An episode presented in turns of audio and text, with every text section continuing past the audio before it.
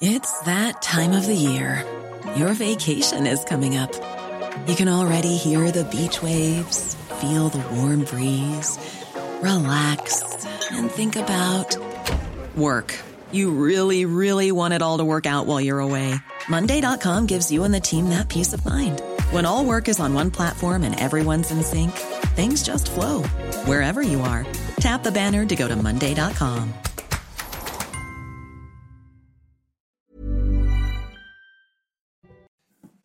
Vous regardez la matinale de CNews. Merci d'être avec nous. Toute l'équipe est là, comme tous les matins. On est ensemble et on démarre la journée ensemble. À la une, des violences hier soir après l'intervention d'Emmanuel Macron à la télévision. Soirée de tension à Paris, à Lyon ou encore à Nantes. Le président de la République se donne de l'air et se donne du temps. Il donne rendez-vous dans 100 jours pour le 14 juillet. D'ici là, que va-t-il se passer? Florian Tardif avec nous. Des rodéos dans des supermarchés à Grenoble, on vous en parlait hier matin dans la matinale, on vous montrait ces images incroyables et, effrayantes. Le service police-justice a enquêté et joint des commerçants choqués par ce à quoi ils ont assisté. Augustin Donadieu avec nous. Une nouvelle drogue vendue dans les magasins de CBD. Il s'agit, il s'agit du HHC, une sorte de cannabis légal, mais pas sans danger. Dans l'actualité également, le château de Versailles qui a été le symbole de la puissance et du prestige de la France. Le château de Versailles qui fête cette année ses 400 ans. On va revenir sur l'histoire du château à l'occasion de la journée des monuments. L'ascenseur social, il est en panne en France ou pas? Une étude de l'INSEE vient de paraître. Le détail avec Lomi Guillot.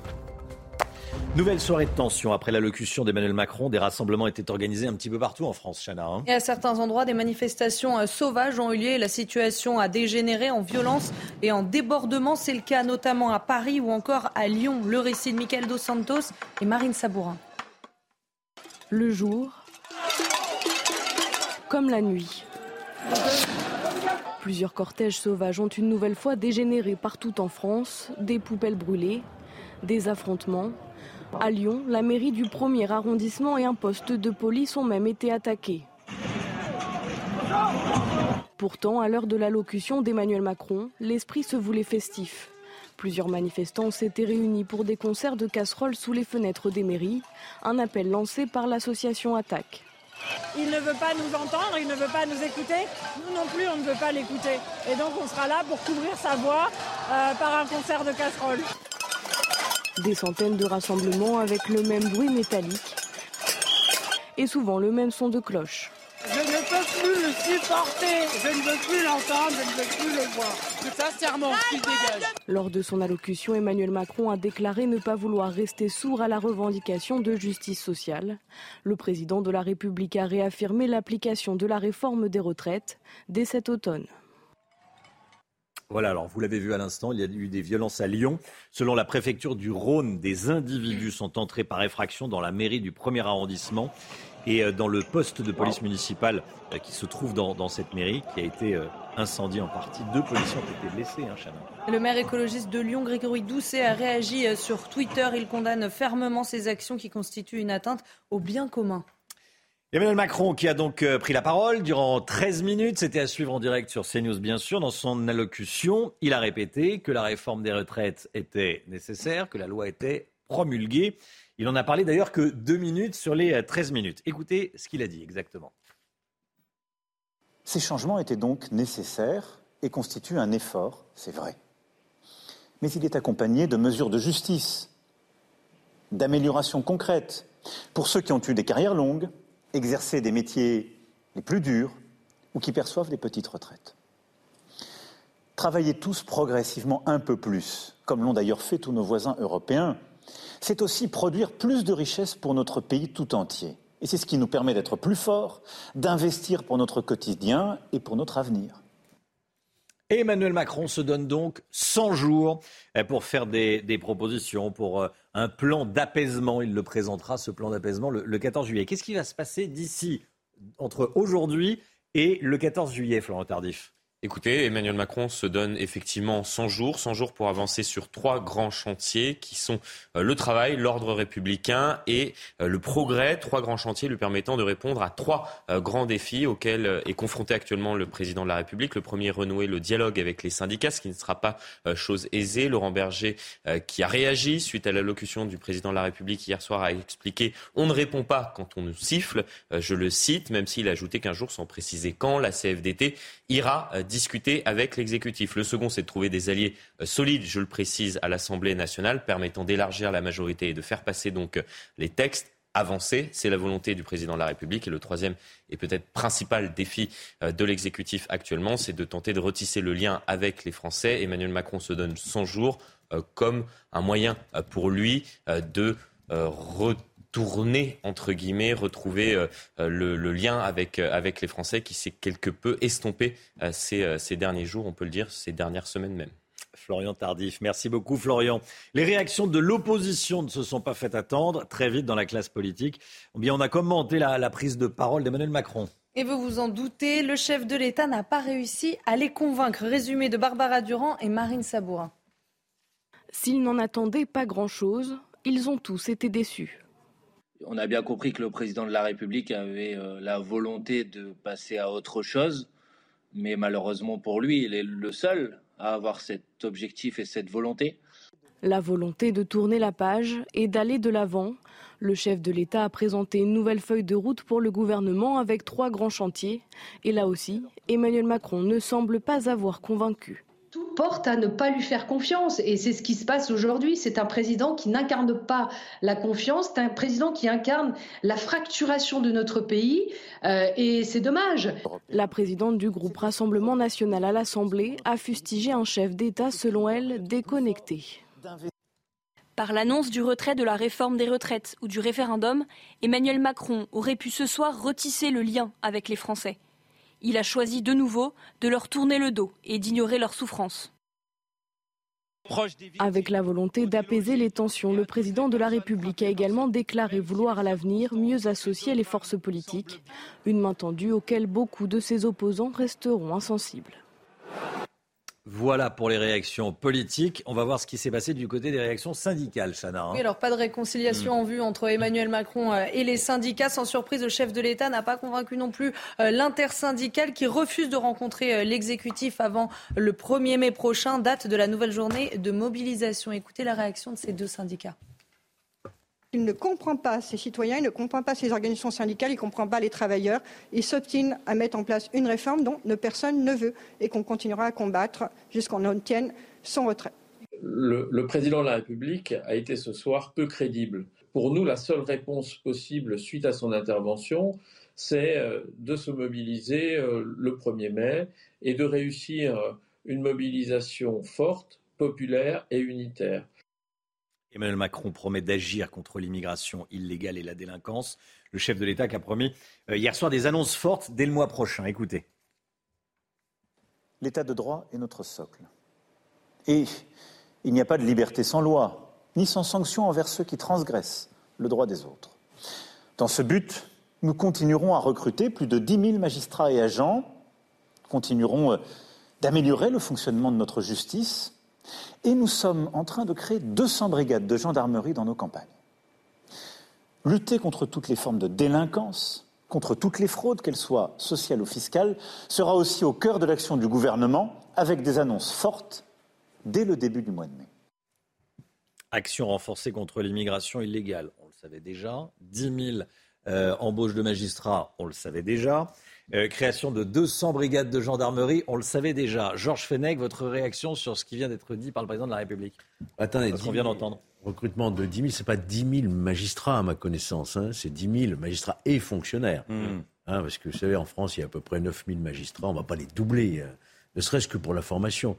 Non, mais qu'il y ait des moyens supplémentaires, et d'ailleurs, il faut reconnaître que depuis ces dernières euh, années budgétaires, il y a eu un renforcement des moyens de la, justice. Mais euh, rien sur la politique pénale, sur la philosophie. Le président dit il faut des sanctions, mais lesquelles Et seront-elles exécutées? C'est tout le problème aujourd'hui de la politique pénale qui est défaillante dans notre pays. Georges, vous restez bien sûr euh, avec nous. On, va euh, commenter avec vous un, sondage extrêmement intéressant sur la sécurité. Euh, ça sera aux alentours de, 6h, 6h45. Je vous ai posé la question, euh, est-ce que le président de la République vous a convaincu ou pas?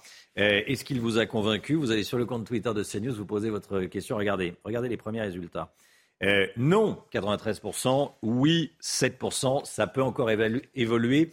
Ça donne peut-être un début de, tendance. Vous allez sur le compte Twitter de CNews. C'est la question Twitter. Hein. Ça se passe sur Twitter. Attention, hein, n'est pas inscrit Twitter, c'est bien la question Twitter. Avec l'arrivée des beaux jours, les rodéos urbains font leur grand retour. On vous montrait hier des images incroyables et choquantes de ces délinquants en plein rodéo au village des Marques de Villefontaine. Augustin Donadieu avec nous. Augustin, vous avez, euh, vous connaissez les, réactions des, commerçants que le service police-justice a de CNews Oui, tout à fait. Amaury Bucco, notre journaliste police-justice, est parvenu à appeler les, commerçants donc, de, cette, cette zone de, de magasins à Villefontaine. Ils ont été témoins le lundi de Pâques, donc lundi dernier, d'un rodéo en pleine journée, au milieu des clients, au milieu euh, des euh, enfants. Alors cet euh, incident aurait pu virer au drame, évidemment, puisque c'était une journée de forte affluence. Et les commerçants contactés se sont dit très choqués par ce qu'il s'est passé. Ils se disent également eh bien, exaspérés par tout cela et surtout impuissants face à ces phénomènes. Et pour preuve, c'est que des barrières, tout de suite après, ont été installées à l'entrée hein, de, cette, de cette zone. Et en fin de journée, une partie de ces barrières avait déjà été enlevée. Alors c'est un phénomène inédit mais pas isolé. Hein. Non, tout à fait. C'est une scène surréaliste qui s'est reproduite le lendemain, mardi dernier, alors un petit peu plus loin. C'était à Grenoble, un rodéo au milieu des clients dans un centre commercial fermé, un centre commercial couvert. Là aussi, des motos qui faisaient des roues arrière au milieu des clients, au milieu des allées. Alors une plainte a été déposée par le gestionnaire euh, de cette galerie marchande. Mais du côté du ministère de l'Intérieur, on semble un petit peu dépassé par ce phénomène. On nous indique que depuis le premier 1er mars dernier, 6 900 opérations de lutte contre les rodéos ont été effectuées plus d'une centaine de saisies de véhicules, en l'occurrence de deux roues, ont été effectuées. Georges Fenech, quand on parle euh, de, de police dépassée, de justice dépassée. Euh, on ne sait pas réagir à ça. En réalité, on ne sait pas réagir à ce qu'on voit là. Euh, des, jeunes qui débarquent à moto, personne ne sait comment les prendre. Ils sont arrêtés une fois sur deux et quand ils sont arrêtés, on les relâche et on leur redonne leur moto. Euh, on se demande si on s'excuse même pas. Oui, c'est pour cela que les, policiers, les gendarmes, les syndicats réclament de nouveaux moyens pour lutter contre ce qui est un délit. Hein. Il faut le rappeler, c'est un délit autonome aujourd'hui, mm. qui est plus jusqu'à un an d'emprisonnement. Alors, ce qu'il faudrait, c'est pouvoir non seulement saisir euh, ces véhicules qui leur permettent de commettre ces délits, mais également les détruire sans attendre euh, la fin de la procédure. Ça serait extrêmement dissuasif. Et puis peut-être aussi revoir la politique d'interpellation et peut-être de contact, comme le font dans certains pays, sans quoi, si les policiers n'ont pas les moyens de poursuite, eh bien, ça continuera. Gérald Darmanin veut faire preuve de fermeté hein, face aux rodéos urbains. Il a réagi sur Twitter, Chana. Hein. Oui, il rappelle le site internet sur lequel vous pouvez euh, signaler euh, ces rodéos. Regardez, il faut se rendre sur euh, masécurité.intérieur.gouv.fr. Est-ce que vous connaissez le HHC C'est un dérivé du cannabis qui s'achète dans les boutiques de CBD. Et vendu légalement en France, des addictologues s'inquiètent des risques pour la santé des consommateurs. Jeanne Cancard et Laurent Sélarié. C'est 12 euros le gramme, 48 euros 4 grammes, et ça va me faire, ouais, ça va me faire une petite semaine. Arthur a consommé du cannabis pendant plus de 10 ans. Depuis quelques mois, il a remplacé cette drogue par du HHC qui lui procure des effets similaires. C'est une bonne alternative dans le sens où euh, ça fait quand même des effets, ça défonce moins, mais en même temps, tu as cette euh, sensation de relaxation et de détente que tu n'as pas dans le CBD. Le HHC est l'acronyme de hexahydrocannabinol, une molécule chimique proche du THC, mais qui n'est pas classée comme stupéfiant en France. Stéphane consomme aussi quotidiennement du HHC qu'il achète dans cette boutique de la région parisienne. Si ce produit est légal, cet architecte de 58 ans s'interroge sur les dangers au quotidien. Est-il légal de conduire derrière? Vous conduisez par exemple? Oui, oui, ça m'arrive. Parce que je sais que je peux conduire. Maintenant, je cours le risque d'un contrôle. Un vide juridique existe bien autour de ce dérivé et entraîne chez les professionnels de santé de nombreuses inquiétudes. Le, danger du HHC, on ne peut pas le savoir pour le moment. Est-ce que par la suite, on va se trouver avec des symptômes dépressifs, avec des, dépressions, voire peut-être même des psychoses? Ça, on ne peut pas le savoir, mais il va falloir rester vigilant. C'est pour ça que le législateur a intérêt d'agir très rapidement en faisant des études, en faisant justement les essais nécessaires et savoir où cette substance s'inscrit. Largement vendue en Europe, les produits HHC viennent néanmoins d'être interdits en Finlande et en Autriche en raison des risques sur la santé. Allez le sport eh, avec de la Ligue des Champions, c'est tout de suite. Votre programme avec Groupe Verlaine, installation photovoltaïque pour réduire vos factures d'électricité. Groupe Verlaine, connectons nos énergies. En quart de finale retour, Chelsea aura fort à faire face au Real après sa défaite 2-0 au match aller à Madrid. Oui, seulement 11e de première ligue. Les hommes de Franck Lampard sont condamnés à l'exploit s'ils veulent renverser les tenants du titre emmenés euh, par Karim Benzema. Une affiche à suivre sur Canal Plus Foot ce soir à partir de 21h. Et dans l'autre affiche de la soirée, Naples affronte le Milan AC et vise une qualification historique en demi-finale. Oui, vaincu 1-0 à l'aller, les Napolitains euh, pourront compter sur l'attaquant nigérian Victor Ossienne, euh, de retour après une blessure. Liverpool se déplaçait hier soir sur la pelouse de Leeds en clôture de la 31e journée de la Première Ligue. après cinq matchs de rang sans gagner toute compétition euh, confondue, les Reds ont déroulé en l'emportant 6 euh, buts à 1. Euh, Mohamed Salah et Diogo Jota ont chacun inscrit un doublé, une victoire qui les relance en championnat, tandis que leur victime du jour est en danger dans la course au maintien. C'était votre programme avec Groupe Verlaine. Isolation par l'extérieur avec aide de l'État. Groupe Verlaine, connectons nos énergies. C'est News, il est 6h15. Merci d'être avec nous. Dans un instant, un anniversaire, les 400 ans du château de Versailles. On va tout vous expliquer. Le château de Versailles qui fête ses, euh, ses 400 ans. Voilà, c'est magnifique. C'était le symbole de la puissance de la, de la France, prestige de la France. Restez bien avec nous sur CNews. Bon réveil à tous. À tout de suite. Avant d'aller au château de Versailles, le rappel des titres, le point info avec Chanel Housteau. Les Français font de moins en moins confiance au gouvernement. C'est ce que révèle un sondage Odoxa pour Fiducial et le Figaro. Seulement 25% des Français lui font confiance pour assurer leur sécurité en matière de délinquance et d'agression. C'est 4 points de moins par rapport à janvier dernier. Et en matière de terrorisme, votre confiance monte à 38%, mais en réalité, ce chiffre est en baisse de 6 points. Le scandale des pizzas Buitoni, Nestlé et des familles de victimes contaminées par euh, la bactérie E. coli ont signé un accord d'indemnisation. Une proposition sera faite à chaque personne et tiendra compte de la gravité des préjudices. Je rappelle que l'année dernière, deux enfants sont morts et des dizaines d'autres sont tombés grièvement malades après avoir mangé des pizzas de la gamme Fresh Up.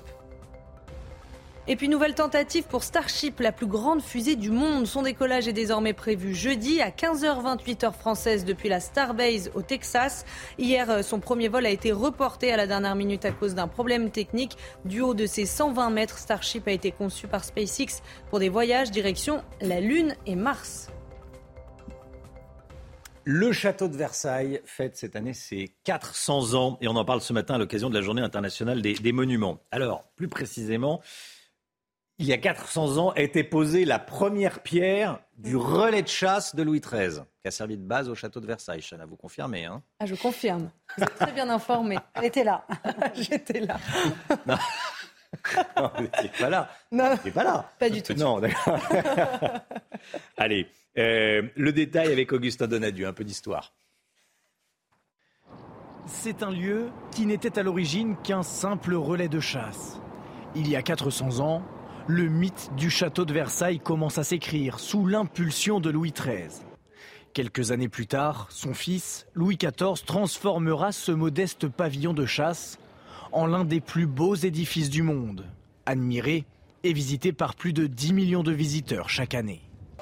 À l'occasion de son 400e anniversaire, le château de Versailles réouvrira les portes de sa galerie d'histoire en septembre prochain une galerie totalement restaurée qui retrace la vie du palais à travers ses œuvres et ses objets d'art. Et pour retracer le plus fidèlement ces quatre siècles d'histoire, un nouveau dispositif numérique invitera au voyage les visiteurs qui souhaitent marcher dans les pas du roi Soleil. Voilà, Versailles, comme si on, y était un peu d'histoire. Un rubis à 28 millions d'euros vendu aux enchères, Chana. Il sera mis en vente en juin prochain par la maison euh, Sotheby's à New York. La pierre précieuse surnommée l'étoile de Fura à la couleur sang pigeon est un rubis très rare de 55,2 carats. L'étoile de Fura pourrait bien dépasser un rubis birman de 25,59 carats qui avait battu un record mondial aux enchères. C'était en 2015. C'est magnifique. Sang de pigeon, j'avais jamais entendu. Euh, moi. Non, moi non plus. Je l'apprends ce matin. Et eh ben voilà, on apprend. Mais c'est très beau en tout cas cette couleur. Très beau. Magnifique bague. 6h21, restez bien avec nous. L'ascenseur social est-il en panne? On va poser la question à l'ami Guillaume qui va tout nous dire. Bon réveil à tous, à tout de suite.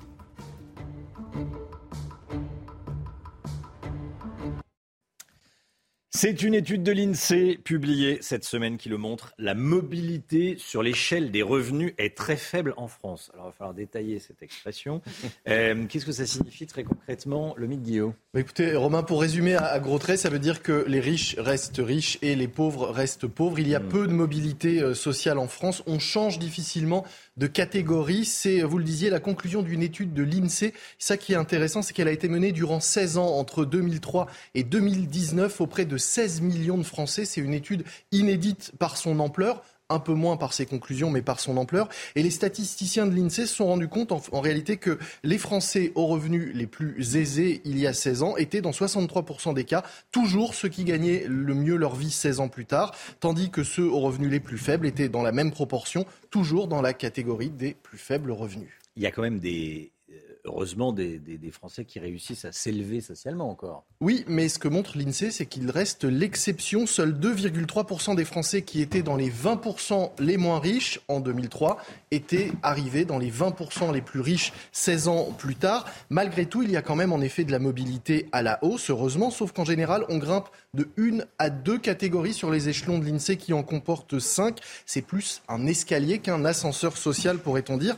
L'étude nuance malgré tout hein, en pointant aussi peu de chutes, contrairement à ce qui se passe dans d'autres pays. On est globalement protégé en cas d'accident, notamment de carrière. Et c'est des facteurs qui peuvent aider à grimper plus facilement l'échelle sociale à défaut de, prendre l'ascenseur. Oui, la géographie notamment. C'est mm. à Paris, par exemple, et dans les Hauts-de-Seine qu'on reste le plus riche si on est né riche. À l'inverse, plus euh, on est né dans des départements pauvres, plus on a des chances de rester pauvre. C'est le cas notamment en Réunion, dans le Pas-de-Calais, en Guyane, dans l'Aisne ou les Ardennes, qui sont les départements où il y a le moins de mobilité sociale selon l'INSEE. Mais ce n'est pas non plus une fatalité. L'INSEE montre que la mobilité géographique s'accompagne souvent d'une progression sociale sur l'échelle des revenus. En clair, changer de département permet dans la plupart des cas de voir son salaire augmenter, surtout si on a moins de 30 ans. Mais attention de ne pas confondre la cause et les conséquences. C'est souvent parce qu'on a l'opportunité de gagner plus qu'on déménage et pas l'inverse. Votre programme avec IG. IG, bien plus que du trading. Une équipe d'experts à vos côtés.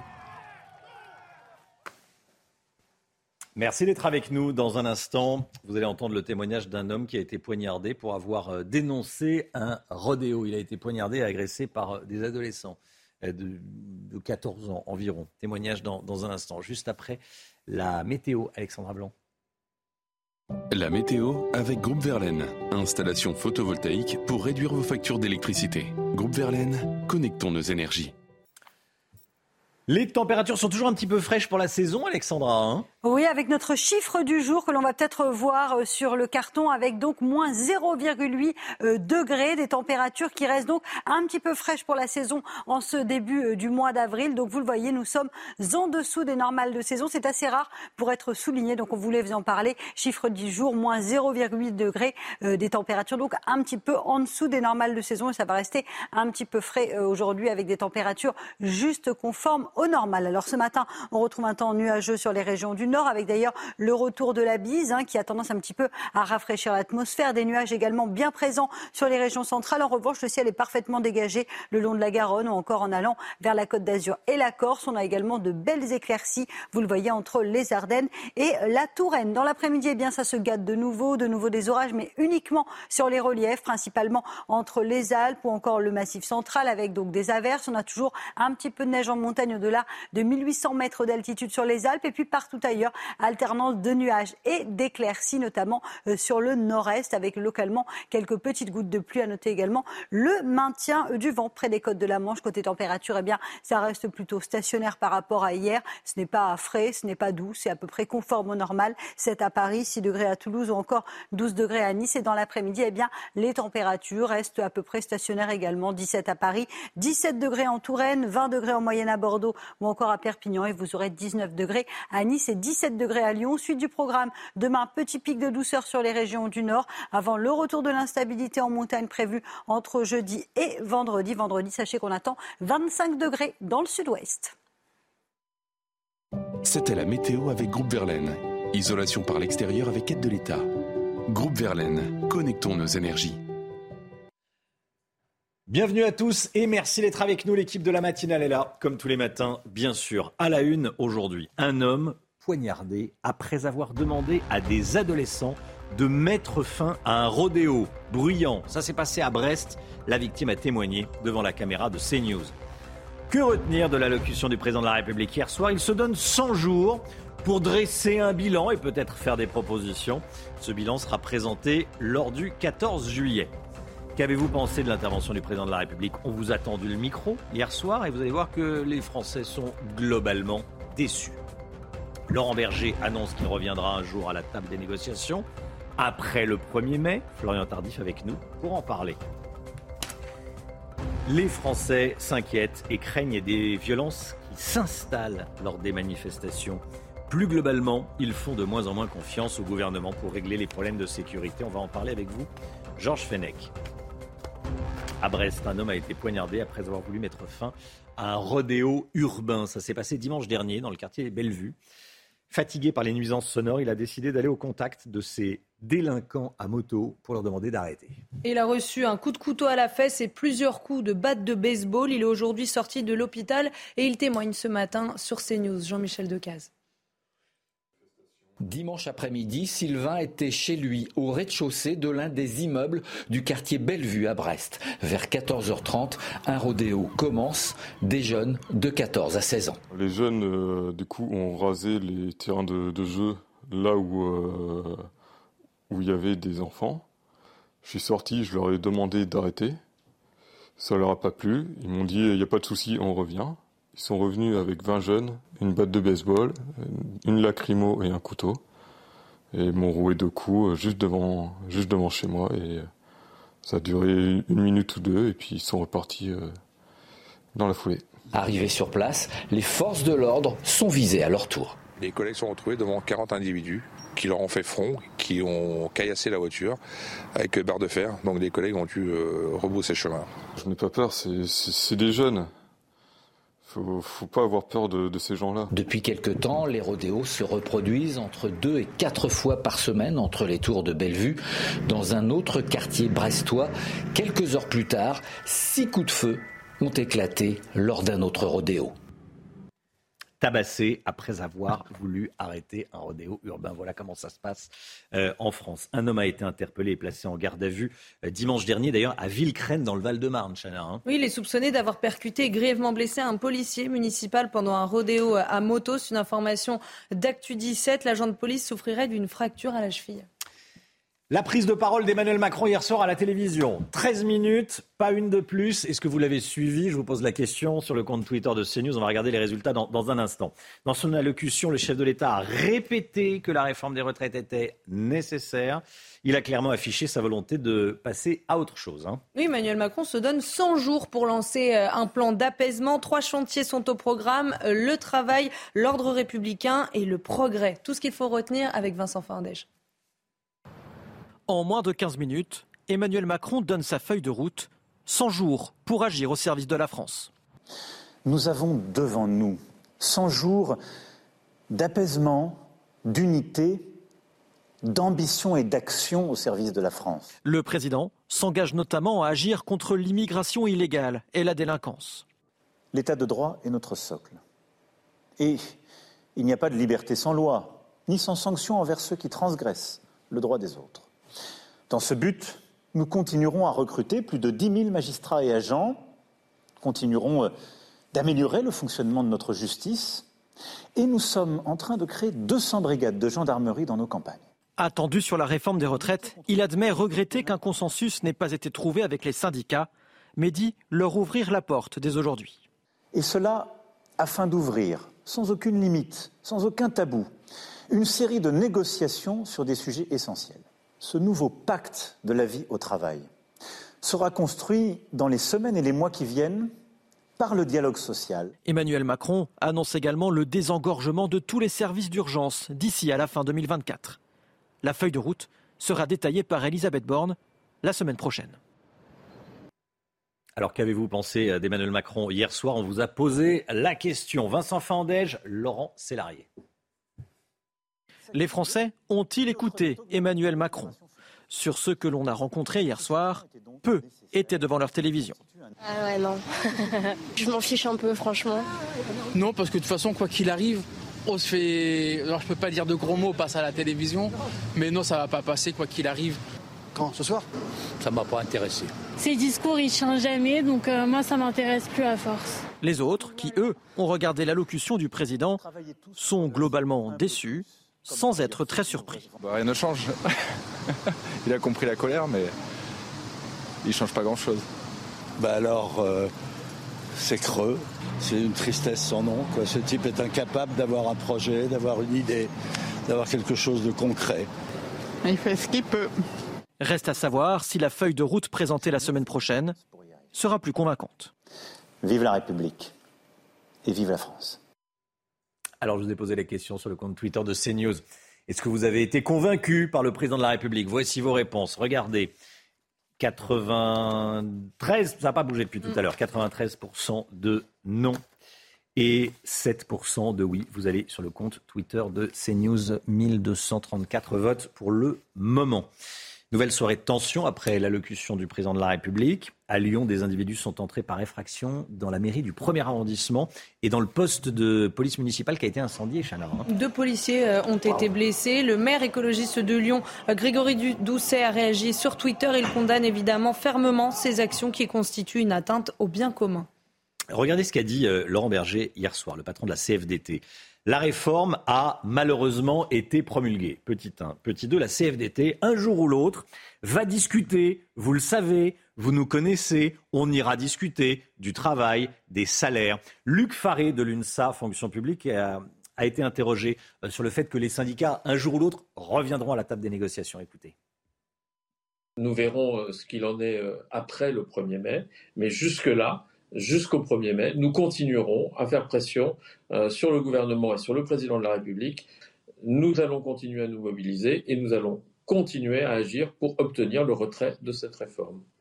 Florian Tardif avec nous. Comment l'exécutif va pouvoir désormais renouer avec les syndicats? Écoutez, vraiment, l'exécutif espère renouer avec les syndicats en leur proposant une grande conférence autour euh, du travail, notamment du partage de la valeur. C'est l'un euh, des euh, trois chantiers dressés hier soir par le président de la République, sauf que, vous l'avez entendu à l'instant, les syndicats ont pour l'heure leur propre agenda. D'ailleurs, sur cette question du partage de la valeur, un accord a été trouvé entre les syndicats et le patronat sans l'exécutif. C'était euh, le mois dernier. D'ailleurs, le refus euh, de se rendre aujourd'hui également à l'Elysée montre bien que les syndicats ont pour l'heure la main et qu'ils comptent bien euh, la garder. Vous l'avez compris, il faudra donc à l'exécutif être assez convaincant ces prochains jours, fournir des propositions permettant d'attirer, entre guillemets, les syndicats et de renouer le dialogue avec eux, de organiser un dialogue serein, euh, paisible, autour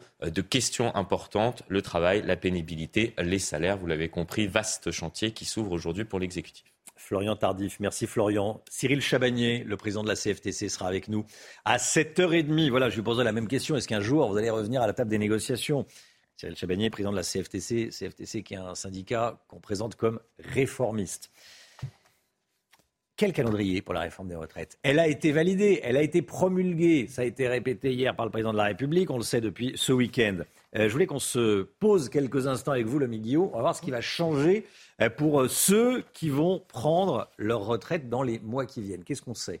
Alors on sait que bien les premiers concernés, ce sont les Français qui sont nés à partir de septembre 1961. Ce sont eux qui vont être les premiers euh, touchés donc par le recul de l'âge légal de départ à la retraite. Ils devront en effet travailler trois mois de plus qu'avant la réforme. Le recul sera ensuite progressif pour tous les autres salariés en fonction de leur, leur année de naissance. Vous le voyez, hein, par exemple, si vous êtes né en 1964, vous devrez travailler un an de plus. À partir de 2035, il faudra aussi avoir cotisé 43 années contre 42 aujourd'hui. Et en 2030, tous les salariés qui partiront à la retraite le feront donc à 64 ans sauf s'ils bénéficient d'un régime spécial, parce que, on le rappelle, à partir du 1er septembre, c'est la fin des régimes spéciaux, notamment pour euh, la RATP ou encore les industries euh, électriques euh, ou gazières ou la Banque de France. Mais les salariés qui bénéficient avant cette date, qui étaient en poste avant cette date, continueront à partir plus tôt, par exemple pour des salariés qui travaillent dans les conducteurs de métro. Ils partaient à 52 ans, ils partiront désormais à 54 ans, deux ans de plus, mais toujours pas à 64. Merci beaucoup, Lomi Guillot. Euh, la vitesse maximale sur le périphérique parisien, elle pourrait être abaissée de 70 km/h à 50 km/h d'ici à la fin de l'année prochaine, à la fin 2024. C'est l'une des possibilités envisagées par la mairie avec la création d'une voie dédiée au covoiturage et aux transports en commun. D'ailleurs, les Parisiens euh, sont questionnés dans un référendum local à ce sujet. Et comme tous les matins, on vous consulte, on vous donne la parole dans la matinale et ce matin, on vous pose cette question. Qu'en pensez-vous Tout simplement, écoutez vos réponses, c'est votre avis. Franchement, c'est impossible. Déjà à 70, elle a baissé à 70, la circulation, elle est tout le temps bouchonnée on ne peut pas rouler sur le périphérique. Rouler à 50 à l'heure, c'est déjà pas mal quand, on est sur le périph. Donc si on a la, garantie de rouler à 50, c'est pas mal. Puis ça permet d'émettre moins de CO2 aussi, moins de gaz euh, de combustion. Donc pour la pollution, globalement, c'est pas mal. C'est une grosse bêtise. Parce que déjà qu'aujourd'hui on est à 70 et que la nuit personne ne roule à 70, euh, ça va être compliqué. Au bout d'un moment, on va s'arrêter puis on va pousser les voitures à 50 km/h. c'est drôle ce que dit cette dame. C'est vrai que 50 km on est presque à s'arrêter. On va, oui, on va pousser, on ira plus vite ou en vélo sur le périphérique ah parisien. Ah, compliqué, hein le non, mais entre les euh, on, est, un peu tous dubitatifs par rapport à ça. Vous que ce sont des personnes qui travaillent hein, sur le périphérique parisien souvent, hein. enfin essentiellement, c'est des gens qui travaillent, c'est des gens qui habitent pas dans la capitale, qui habitent loin, oui, pour le, pour le plaisir. Mm. S'il y a une voie en plus de bus et covoiturage, alors là, les bouchons, mais ça va être encore pire qu'aujourd'hui. Et c'est valable dans toutes les, grandes villes, cette congestion des, grandes villes et l'abaissement des, des limitations de vitesse. Allez, le sport tout de suite, on parle de la Ligue des Champions. Votre programme avec Groupe Verlaine, installation photovoltaïque pour réduire vos factures d'électricité. Groupe Verlaine, connectons nos énergies. En quart de finale retour, Chelsea aura fort à faire face au Real après sa défaite 2-0 au match aller à Madrid. Hein. Oui, seulement 11e de Première Ligue, les hommes de Franck Lampard sont condamnés à l'exploit s'ils veulent renverser les tenants du titre, emmenés par Karim Benzema. Une affiche à suivre sur Canal Plus Foot ce soir à partir de 21h. Et puis dans l'autre affiche de la soirée, Naples affronte le, le Milan AC et vise une qualification historique en demi-finale. Vaincu 1-0 à l'aller, les Napolitains pourront compter euh, sur l'attaquant nigérian Victor Ossimène de retour après une blessure. Et on termine avec un mot de tennis. C'est une victoire de prestige pour Lucas Van Hache. Le Français s'est imposé face au Suisse Stan Wawrinka au premier tour du tournoi euh, de Banja Luka en Bosnie. Score final 1-6, 7-6, 6-4. Une victoire qui lui ouvre les portes d'un immense défi. En huitième de finale, le joueur de 18 ans va rencontrer le numéro 1 mondial, Novak Djokovic, rien que ça. On lui souhaite bon courage hein, et bonne chance. J'espère qu'il va l'emporter, mais bon, c'est compliqué. C'était votre programme avec Groupe Verlaine. Isolation par l'extérieur avec aide de l'État. Groupe Verlaine, connectons nos énergies. CNews, merci d'être avec nous. Merci d'avoir choisi CNews pour démarrer cette journée. Dans un instant, on va parler des questions de sécurité. Les Français sont inquiets. C'est ce qui ressort d'un sondage publié ce matin dans le Figaro. On va le décortiquer, ce sondage, avec vous, Georges Fenech. Merci d'être là. Et on se retrouve juste après la pub. À tout de suite. 6h46, merci d'être avec nous. Tout d'abord, le point info, tout ce qu'il faut retenir dans l'actualité avec vous, Chana Lousteau. La déconstruction du Bugalet de Brest démarre aujourd'hui, 19 ans après le naufrage qui a causé la mort des cinq membres d'équipage. L'épave du chalutier était conservée depuis 2004 à la demande des proches des victimes. Il ne croit toujours pas à la thèse de l'accident de pêche et soupçonne plutôt un sous-marin en exercice d'être responsable de ce drame. Aujourd'hui, toutes les procédures judiciaires sont closes. Le tribunal de Grenoble se prépare à trancher pour le rachat de Gosport. Je rappelle que l'enseigne est en redressement judiciaire depuis janvier dernier. Parmi les offres étudiées aujourd'hui, une de moins. Le propriétaire a renoncé à présenter un plan de continuation à la dernière minute, un désistement qui intervient alors que l'Empire Hayon traverse une passe difficile, notamment avec la liquidation de Camailleux et le redressement judiciaire de Gap. Et puis le château de Versailles aura 400 ans cette année. On en parle ce matin à l'occasion de la journée internationale des monuments. Plus précisément, on fêtera les 400 ans de la pose de la première, pierre du relais de chasse qui a servi de base au château de Versailles actuel. C'est le début du début du début de la construction du, du château de Versailles il y, a, 400 ans. Allez, 6h47. Georges Fenech est avec nous, qu'on ne présente pas, consultant CNews, ancien magistrat, bien sûr. Je voulais vous entendre, Georges, sur cette euh, enquête du Figaro, Odoxa euh, et Fiducial sur la sécurité. Les Français sont très inquiets. Si on, si on euh, additionne les 49% et les 39%, ça donne 88% de Français qui pensent que désormais, toutes les manifestations seront accompagné de, violence. On serait ainsi euh, contraint de subir cette violence. Je voulais vous entendre sur ce chiffre. 90%, pour pas dire, pas dire la totalité. Oui, c'est un chiffre qui interpelle. 62% aussi euh, des Français considèrent que le gouvernement euh, n'est pas en capacité de maintenir l'ordre lors des, manifestations. Donc, c'est un, sentiment, si vous voulez, qui est très majoritaire. Euh, tout de même, et que chacun a pu constater par les débordements, hmm. évidemment, à, chaque manifestation. Alors après, quand on interroge euh, les Français sur euh, comment faudrait-il agir, vous avez vu qu'ils pensent que les forces de l'ordre ne sont pas suffisamment nombreuses. Ils sont majoritaires aussi pour le dire. Alors qu'on a vu que les effectifs ont été mis quand même, notamment sur Paris. Hein. ils pensent aussi qu'il faudrait un continuum, enfin associer forces publiques, euh, les, agents de sécurité privés. Pourquoi pas Pour sécuriser des bâtiments. Mais attention, les agents de sécurité privés n'ont pas l'utilisation de la violence légitime comme les forces de l'ordre. Donc tout ça est très délicat à manier. Mais les Jeux Olympiques arrivent en 2024. Il va y avoir 30 000 recrutements effectivement parmi euh, le secteur privé de la sécurité.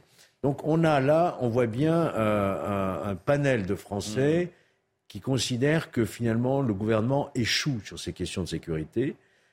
La délinquance, 25% seulement estiment que le gouvernement assure leur protection, ce qui est très peu. Presque j'allais dire, c'est presque un autre sujet. C'est-à-dire que la violence lors des manifestations, c'est une question démocratique. Ça va au-delà de la sécurité du quotidien. Oui, et vous avez vu que hein même une forte majorité hmm. euh, n'exclut pas qu'un jour on assiste à la, l'invasion d'un bâtiment public comme euh, aux États-Unis ou comme au Brésil. Le Capitole. Et que, voilà. Alors, ce qui est important aussi de noter, c'est qu'une majorité de Français ne cautionne pas euh, ces violences. Une petite partie peut les comprendre, ça c'est quand même rassurant. Moi, je voudrais quand même dire aussi qu'il y a un manque, je pense, dans ce sondage. Euh, c'est qu'il y a tout de même eu 2000 fonctionnaires des forces publiques qui ont été blessés, et dont certains grièvement depuis le début de l'année, qu'ils ont beaucoup sacrifié et qu'ils n'ont pas forcément. Les moyens euh, de remplir leur mission. Je rappelle qu'ils ne peuvent pas interdire administrativement les cortèges à des gens pourtant dont on sait qu'ils sont dangereux et qui sont capables de commettre des exactions. Et ils ne peuvent pas utiliser, par exemple, les drones avec euh, caméra embarquée. Donc il y a une question aussi de moyens techniques et juridiques qui font défaut aujourd'hui. Mmh. Merci beaucoup, Georges Fenech. Restez bien avec nous. On va continuer à en parler de ce, de ce sondage parce qu'il est assez intéressant. Il y a d'autres d'autres chiffres. Restez bien avec nous sur CNews. Dans un instant, la politique avec Florian Tardif. On va parler des 100 jours, les 100 jours d'Emmanuel Macron. Euh, qu'est-ce qui va se passer d'ici au, 14, euh, au 14 juillet? Et puis pourquoi ces 100 jours? Euh, L'élection a eu lieu l'année dernière. Donc est-ce qu'il y a encore besoin de 100 jours pour débattre, pour se poser des questions, trouver des solutions? Bon, pas, on n'est pas en campagne présidentielle. on va voir ça avec Florian dans un instant. Bon réveil à tous, à tout de suite. La politique avec vous, Florian Tardif, Emmanuel Macron, lors de son allocution hier soir, s'est donné 100 jours, 100 jours pour euh, permettre de changer concrètement la vie des Français. Florian, la, la première copie du président n'était pas la bonne. On déchire tout et on recommence, c'est ça? Oui, Romain, enfin oui et non, puisque le projet de loi sur la réforme des retraites, lui, n'a pas été déchiré aux grandes dames des opposants au projet. Quoi qu'il en soit, pour répondre à votre question, on disait euh, qu'Emmanuel Macron, avant son allocution, après la contestation massive donc contre la réforme des retraites, souhaitait tourner la page, eh bien c'est faux, Romain, c'est faux. Il referme le livre et en ouvre un nouveau. Alors je ne dis pas que ce qui s'est passé ces six dernières années n'aura rien à voir avec ce qui se passera ces quatre prochaines années. Non, en revanche, je dis qu'Emmanuel Macron a acté hier soir, lors de son discours, le début de son quinquennat, début de son quinquennat qui commence donc aujourd'hui. C'est un aveu d'échec ou pas?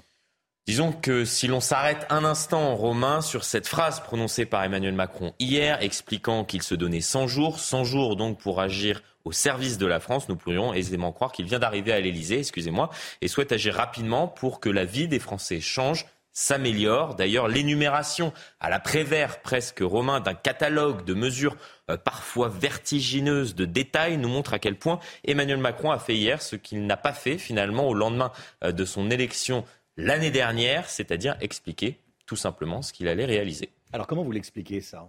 Alors premièrement, Romain, cette deuxième période d'essai, disons-le, que s'accorde le chef de l'État, euh, qu'il accorde également à sa première ministre, Elisabeth Borne, permet au président de la République de redonner du souffle à son action et c'est peu dire qu'Emmanuel Macron manquait de vent pour gonfler euh, ses voiles et avancer, bénéficiant même on peut le dire, Romain, d'un vent contraire récemment avec le conflit autour de la réforme des retraites. Euh, deuxièmement, lors de la dernière présidentielle, Emmanuel Macron n'a quasiment pas fait campagne, souvenez-vous-en, et n'a donc pas expliqué aux Français concrètement euh, ce qu'il souhaitait faire. Au passage, la crise actuelle, selon moi, résulte en partie de cela la justification d'une réforme douloureuse au-delà de la seule raison comptable. Et troisième et dernière raison, cela va peut-être vous étonner Romain, c'est que les macronistes estiment, pour bon nombre d'entre eux, que le début de ce second quinquennat n'était que la fin du premier, empêché par la crise sanitaire. Emmanuel Macron n'a pu conduire certaines réformes qu'il souhaitait mener lors du quinquennat précédent. La réforme des retraites en est une. C'est pour toutes ces raisons qu'Emmanuel Macron, Romain, se donne 100 jours, 100 jours donc, euh, comme pour faire une remise à zéro, un reboot en quelque sorte en bon français. Reste à savoir si les Français sont prêts à accorder au chef de l'État une seconde chance ou si le lien est définitivement rompu. Florian Tardif avec nous. Merci beaucoup, Florian. Est-ce que le sujet numéro un de colère des, des Français serait pas, au-delà des retraites, l'inflation? L'augmentation des prix, plus 15%, plus de 15% d'augmentation en un an sur le prix de l'alimentaire. Il en sera question à, 8h15 de l'inflation avec Michel-Édouard Leclerc, président des Centres Leclerc, bien sûr, invité de, de Laurence Ferrari, 8h15 dans la matinale. La musique tout de suite. Votre programme avec Groupe Verlaine. Installation photovoltaïque pour réduire vos factures d'électricité. Groupe Verlaine, connectons nos énergies. Et on écoute ce matin le dernier titre de Lewis Capaldi, Wish You the Best, le chanteur écossais qui me dévoile une balade touchante extraite de son dernier album.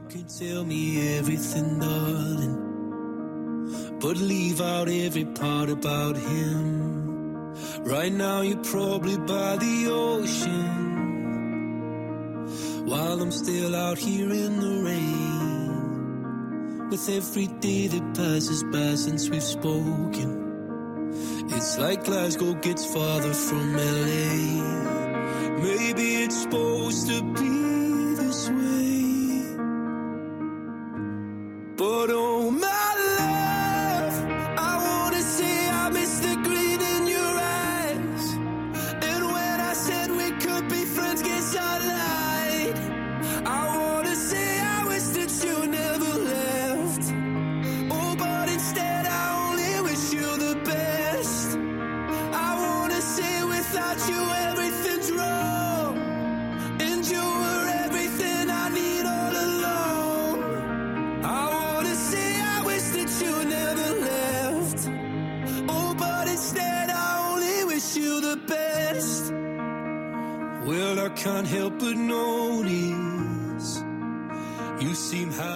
C'était votre programme avec Groupe Verlaine. Isolation par l'extérieur avec aide de l'État.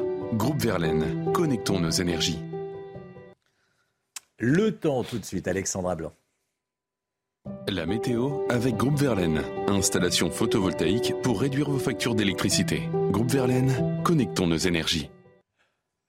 Alexandra, on va avoir droit aujourd'hui à une, euh, globalement à une belle journée. Oui, globalement, des conditions météo plutôt calmes aujourd'hui, avec néanmoins quelques nuages ce matin près des côtes de la Manche, avec en prime le retour de la bise. Et oui, vous le savez, ce vent de nord-est, ce vent assez frais qui a tendance un petit peu à refroidir l'atmosphère globalement du soleil en allant vers les régions méridionales. Ce matin, un petit peu de vent encore en basse vallée du Rhône. Et puis dans l'après-midi, de nouveau des orages en montagne, rien de bien méchant, avec des orages principalement sur les Pyrénées ou encore en allant vers le massif central et les Alpes. Quelques nuages sur le nord-est, puis c'est globalement une belle journée qui vous attend. Côté température, ça reste stationnaire avec en moyenne 6 degrés à Toulouse ou encore pour le Pays Basque. Vous aurez 7 degrés à Paris et localement 8 degrés à Marseille. Et dans l'après-midi, eh bien, les températures restent à peu près stationnaires. 17 à Paris, 14 degrés près des côtes de la Manche et localement jusqu'à 20 degrés sur les régions méridionales. Sud du programme, temps plutôt calme, encore quelques orages en montagne et un petit pic de douceur prévu demain sur les régions du Nord. C'était la météo avec Groupe Verlaine. Isolation par l'extérieur avec aide de l'État. Groupe Verlaine, connectons nos énergies. C'est News, il est 7h. Merci d'être avec nous. L'équipe de la matinale est là. Bien sûr, comme tous les matins, on est avec vous pour vous aider à bien démarrer la journée. À la une ce matin, des violences hier soir après l'intervention d'Emmanuel Macron. À la télévision, on va vous montrer ce qui s'est passé, notamment à Paris, Lyon ou encore à Nantes. Le président de la République se donne de l'air et se donne du temps. Il donne rendez-vous dans 100 jours pour le 14 juillet. D'ici là, que va-t-il se passer Florian Tardif avec nous. Des rodéos dans des supermarchés en Isère, on vous en parlait hier dans la matinale. Le service police-justice de la rédaction de CNews a enquêté et a joint des commerçants, des commerçants choqués par ce à quoi ils ont assisté. Augustin Donadieu est avec nous. La vitesse maximale sur le périphérique parisien pourrait passer de 70 à 50 km/h dès la fin de l'année prochaine. La mairie de Paris a lancé une consultation pour une voie dédiée au covoiturage et au transport collectif. Ça existe déjà dans certaines villes comme Lyon. Pierre Chasseret va nous apporter des précisions. Et tout d'abord, donc, cette euh, nouvelle soirée de tension après l'allocution d'Emmanuel Macron, des rassemblements étaient organisés un petit peu partout en France, Chana. Hein. Et à certains endroits, des manifestations euh, sauvages ont eu lieu et la situation a dégénéré en violence et en débordement. C'est le cas notamment à Paris ou encore à Lyon. Le récit de Michael Dos Santos et Marine Sabourin. Une nouvelle fois, des cortèges sauvages ont dégénéré partout en France. Des poubelles brûlées et des affrontements avec les forces de l'ordre. À Lyon, un groupe violent est entré par effraction dans la mairie du premier arrondissement après avoir incendié le poste de police municipal situé à proximité. Des sapeurs-pompiers ont été la cible de nombreux jets de projectiles et des dizaines de poubelles ont été brûlées par ces individus. Depuis 20 heures, de nombreux manifestants s'étaient rassemblés et partageaient souvent le même avis. Il ne veut pas nous entendre, il ne veut pas nous écouter. Nous non plus, on ne veut pas l'écouter. Et donc, on sera là pour couvrir sa voix euh, par un concert de casseroles. Je ne peux plus le supporter. Je ne veux plus l'entendre, je ne veux plus le voir. Sincèrement, qu'il dégage. Lors de son allocution, Emmanuel Macron a déclaré ne pas vouloir rester sourd à la revendication de justice sociale. Le président de la République a réaffirmé l'application de la réforme des retraites dès cet automne. Emmanuel Macron a donc pris la parole hier soir pendant 13 minutes. Il a parlé pendant deux minutes de la réforme des, des, retraites. Dans cette allocution, il a répété que la réforme des retraites était nécessaire pour l'avenir du pays. On écoute tout d'abord ce qu'il a dit exactement. Ces changements étaient donc nécessaires et constituent un effort, c'est vrai. Mais il est accompagné de mesures de justice, d'améliorations concrètes pour ceux qui ont eu des carrières longues, exercé des métiers les plus durs ou qui perçoivent des petites retraites. Travailler tous progressivement un peu plus, comme l'ont d'ailleurs fait tous nos voisins européens, c'est aussi produire plus de richesses pour notre pays tout entier. Et c'est ce qui nous permet d'être plus forts, d'investir pour notre quotidien et pour notre avenir. Emmanuel Macron se donne donc 100 jours pour lancer un plan d'apaisement. Trois chantiers sont au programme le travail, le progrès, l'ordre républicain. Florian Tardif, trois chantiers pour répondre aux trois défis auxquels est confronté le chef de l'État. Hein. Oui, tout à fait. Trois chantiers euh, pour répondre aux trois grands défis qui sont désormais devant le chef de l'État. Le premier d'entre eux, renouer le dialogue avec les syndicats. On en parlait euh, tout à l'heure, ce qui ne sera pas chose aisée. Euh, suite à l'allocution du président de la République, Laurent Berger, le patron de la CFDT, a expliqué on ne répond pas quand on nous siffle. Fin de citation, même s'il a ajouté qu'un jour, sans préciser quand, la CFDT reviendra bien autour de la table afin d'aborder notamment des questions autour du travail, de la pénibilité, du salaire. Le second, c'est de trouver des alliés solide, je le précise, à l'Assemblée euh, nationale, permettant d'élargir la majorité, ce que n'a euh, su euh, faire Elisabeth Borne depuis son arrivée à Matignon, de faire passer par conséquent des lois facilement au Parlement. Le troisième est peut-être plus compliqué défi qui attend aujourd'hui le chef de l'État, c'est de retisser le lien avec les Français, ce qui s'annonce compliqué avec une popularité au plus bas. comprenez que 100 jours ne suffiront très certainement pas à Emmanuel Macron pour répondre à ces trois défis. Merci beaucoup, Florian. Euh, regardez les résultats de la question Twitter que je vous pose ce matin sur le compte Twitter de CNews. Emmanuel Macron, hier soir à la télévision, est-ce qu'il vous a convaincu ou pas? Vous répondez non à 93% et oui à 7%. Ça bouge pas hein, depuis une heure. Le, nombre de votants augmente, le résultat est euh, toujours le même. Attention, ce n'est pas un sondage, hein, c'est euh, une question qu'on pose à ceux qui vont sur le compte Twitter de CNews. La sécurité, le régalien, on en parlait à l'instant. Avec l'arrivée des beaux jours, les rodéos urbains font leur grand retour. Vous vous souvenez de la matinale d'hier? On, a, on vous montrait les images de ce qui s'est passé au village des Marques à Villefontaine. C'est en Isère, c'est près de, près de Lyon. Augustin Donadieu, le service police-justice de CNews a, enquêté, a joint des, commerçants. Vous avez les réactions de ces commerçants hein, qui ont assisté à ça. Hein. Tout à fait. Amaury Bucco, notre journaliste police-justice, est parvenu à joindre donc les commerçants du village des Marques à Villefontaine en Isère. Ils ont été témoins lundi hein, d'un rodéo d'individus en moto qui ont défilé au milieu des clients. Alors l'incident aurait pu virer au drame puisqu'on était le lundi de Pâques. C'était une journée de forte affluence avec énormément de familles et d'enfants euh, sur place. Alors pas de blessés à déplorer. Il faut savoir une chose, c'est que ces individus que vous voyez sur ces images, aucun d'entre eux n'a été interpellé. Ces commerçants donc ont témoigné auprès d'Amaury Bucco, notre journaliste police-justice, et ils se, ils se, disent très choqués par ce qui s'est passé, et ils ont dit leur exaspération et leur impuissance face à ce phénomène. Et une preuve de cette impuissance, c'est qu'après cet incident, ils ont disposé des barrières à l'entrée de ce village de, de Marc, et à la fin de cette journée, eh bien, ces barrières ont en partie été enlevées. C'est un phénomène inédit, mais malheureusement pas isolé. Hein. Tout à fait, une scène surréaliste qui s'est reproduite le lendemain, donc le mardi, euh, mardi dernier, cette fois-ci dans un centre commercial fermé, un centre commercial couvert à Grenoble. Un rodéo là aussi au milieu des clients avec des motos faisant des roues arrière à côté des, enfants et des, familles.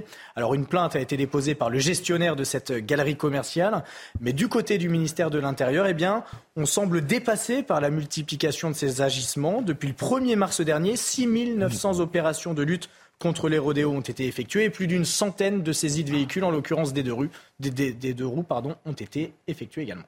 Merci Augustin. Georges Fenech, euh, on a le sentiment qu'on est en défense. On met des barrières, euh, mais on interpelle assez peu. Et quand on interpelle, euh, on rend la moto souvent. Alors, effectivement, vous allez me dire, les rodéos sont sévèrement puni jusqu'à un an de prison. Mais ça n'arrive jamais dans la réalité. Oui, il y a la sanction, le délit qui a été institué. Il y a aussi des brigades spécialisées maintenant pour lutter contre ce, fléau, parce que c'est répandu partout. Mais il reste un point faible, si vous voulez, c'est que les forces de l'ordre n'ont pas véritablement les moyens d'interpeller parce qu'ils doivent éviter le contact. Et donc, euh, contrairement à d'autres pays de législation, hein, donc ça réduit. Voilà. Hmm. Et lorsqu'il y a interpellation, euh, le véhicule est saisi quand c'est possible, mais il devrait être détruit. Or, aujourd'hui, dans notre législation, il faut attendre la fin de la procédure, les appels, etc. Et généralement, les véhicules ne sont pas détruits, voyez-vous. Donc, pour être dissuasif, il faut interpeller, sanctionner et détruire le véhicule. Il n'y a que comme cela qu'on pourra faire reculer ce fléau. Effectivement. Merci Georges. Restez bien avec nous, bien sûr. Réaction du ministre de, l'Intérieur hein, face au rodéo urbain, Chana. Oui, sur Twitter, Gérald Darmanin rappelle le site internet sur lequel vous pouvez, vous pouvez euh, signaler ces rodéos. Il faut se rendre sur masécurité.intérieur.gouv.fr. Le sport et de la Ligue des Champions. Votre programme avec Groupe Verlaine. Installation photovoltaïque pour réduire vos factures d'électricité. Groupe Verlaine, connectons nos énergies. En quart de finale retour, Chelsea aura fort à faire face au Real après sa défaite 2-0 face au, euh, à Madrid hein, lors du match aller hier. Et seulement 11e de Première Ligue, les hommes de Franck Lampard sont euh, condamnés à l'exploit s'ils veulent renverser euh, les tenants du titre emmenés euh, par Karim Benzema. Une affiche à suivre sur Canal Plus Foot ce soir à partir de 21h. Et puis dans l'autre affiche de la soirée, Naples affronte le Milan AC et vise une qualification historique en demi-finale. Vaincu 1-0 à l'aller, les Napolitains pourront compter sur l'attaquant nigérian Victor Osimhen de retour après une blessure. Il y a encore une information sport. Hein. On va parler de Leeds. C'est de la première ligue. Liverpool se déplaçait hier soir sur la pelouse de Leeds en clôture euh, de la 31e journée de la première ligue. Après 5 euh, matchs de rang sans gagner, toutes compétitions confondues, les Reds ont déroulé euh, en l'emportant 6 buts à 1. Mohamed Salah et Diogo Jota ont chacun inscrit un doublé, une victoire qui les relance en championnat, tandis que leur victime du jour est en danger dans la course au maintien. C'était votre programme avec Groupe Verlaine. Isolation par l'extérieur avec aide de l'État. Groupe Verlaine, connectons nos énergies. 7h09, merci d'être avec nous. Restez bien sur CNews. Réaction politique ce matin dans la matinale après euh, l'intervention du président de la République. On sera avec Louis Marguerite, député Renaissance de Saône-et-Loire. Bon réveil à tous, à tout de suite. Bonjour monsieur le député et à tout de suite.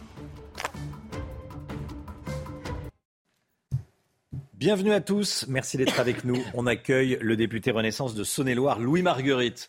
Merci, monsieur le député, d'être avec nous ce matin. On va parler bien sûr de ce qu'a dit le président de la République hier soir. Bon, petite question euh, classique. Comment l'avez-vous trouvé? J'imagine euh, parfait. Non, qu'est-ce que vous en dites? Euh, moi, je l'ai évidemment trouvé bien dans le, enfin, dans, le moment, c'est-à-dire qu'il a défini, défini des lignes, il était évidemment conscient euh, des difficultés de, euh, liées, à la, liées à la réforme et le fait qu'il n'y avait pas eu une acceptation euh, de la, de, la, de la réforme. Et puis, effectivement, je l'ai trouvé très concentré, très conscient des, des besoins et des attentes des Français. Et c'est pour ça qu'il a tracé les chantiers qu'il a, qu'il a, qu'il a donnés hier. Et donc, non, moi, j'ai trouvé en plus synthétique, concis. Mmh. Donc, non, je trouve que c'était une bonne intervention. Ça va vous surprendre, mais je, confirme que c'est le cas. Bon, on va pas se raconter d'histoire. Quand on, au bout d'un an après son élection, euh, qu'on en est à proposer 100 jours pour euh, euh, faire un constat, faire des propositions, c'est qu'on a loupé la première année. On est passé à côté. les 100, jours, c'est le début. C'est soit quand on arrive à Matignon, soit quand on arrive à, à l'Élysée. C'est pas un an après son élection. Non, mais sauf qu'entre-temps, d'abord, il y a une configuration politique qui est, un peu nouvelle, qui est celle, de la majorité relative, euh, qu'on a dû, euh, voilà, on a, a aussi appris en marchant euh, sur ce nouveau mode de fonctionnement. il y a eu des, textes, beaucoup de textes qui sont passés, d'autres pour lesquels c'était un peu plus compliqué, celui de la réforme des retraites. On a eu effectivement cette, cette réforme importante euh, qui a euh, pas suscité euh, l'adhésion des Français et pourtant euh, qui était nécessaire. J'imagine qu'on y reviendra peut-être. et puis non, c'est un point, c'est un point d'étape. C'est pas, c'est pas la question de savoir si on début, au milieu, à la fin. C'est un point d'étape sur des sujets d'ailleurs on commence à être ouvert. Donc en réalité, le président de la République refixe un cap sur des sujets qui ont été ouverts pendant la réforme, ou rappelés pendant la réforme, qui ont déjà été ouverts, je pense notamment au partage des bénéfices, partage de la valeur dans les entreprises, euh, les sujets aussi qui, euh, qui font euh, l'objet d'attentes fortes de la part des Français, l'immigration, les questions de progrès. Donc moi je ne crois pas que le, sujet soit est-ce qu'on a raté un an, pas du tout. Il y a eu beaucoup de choses qui ont été faites sur des, sur des points d'ailleurs assez sur lesquels il y avait des attentes. Je pense notamment aussi à la question du logement, des squats. Donc non, c'est pas un an raté, pas du tout. Et là on était sur un point d'étape qui permet de tracer l'avenir, notamment pour ces 100 jours, mais surtout après.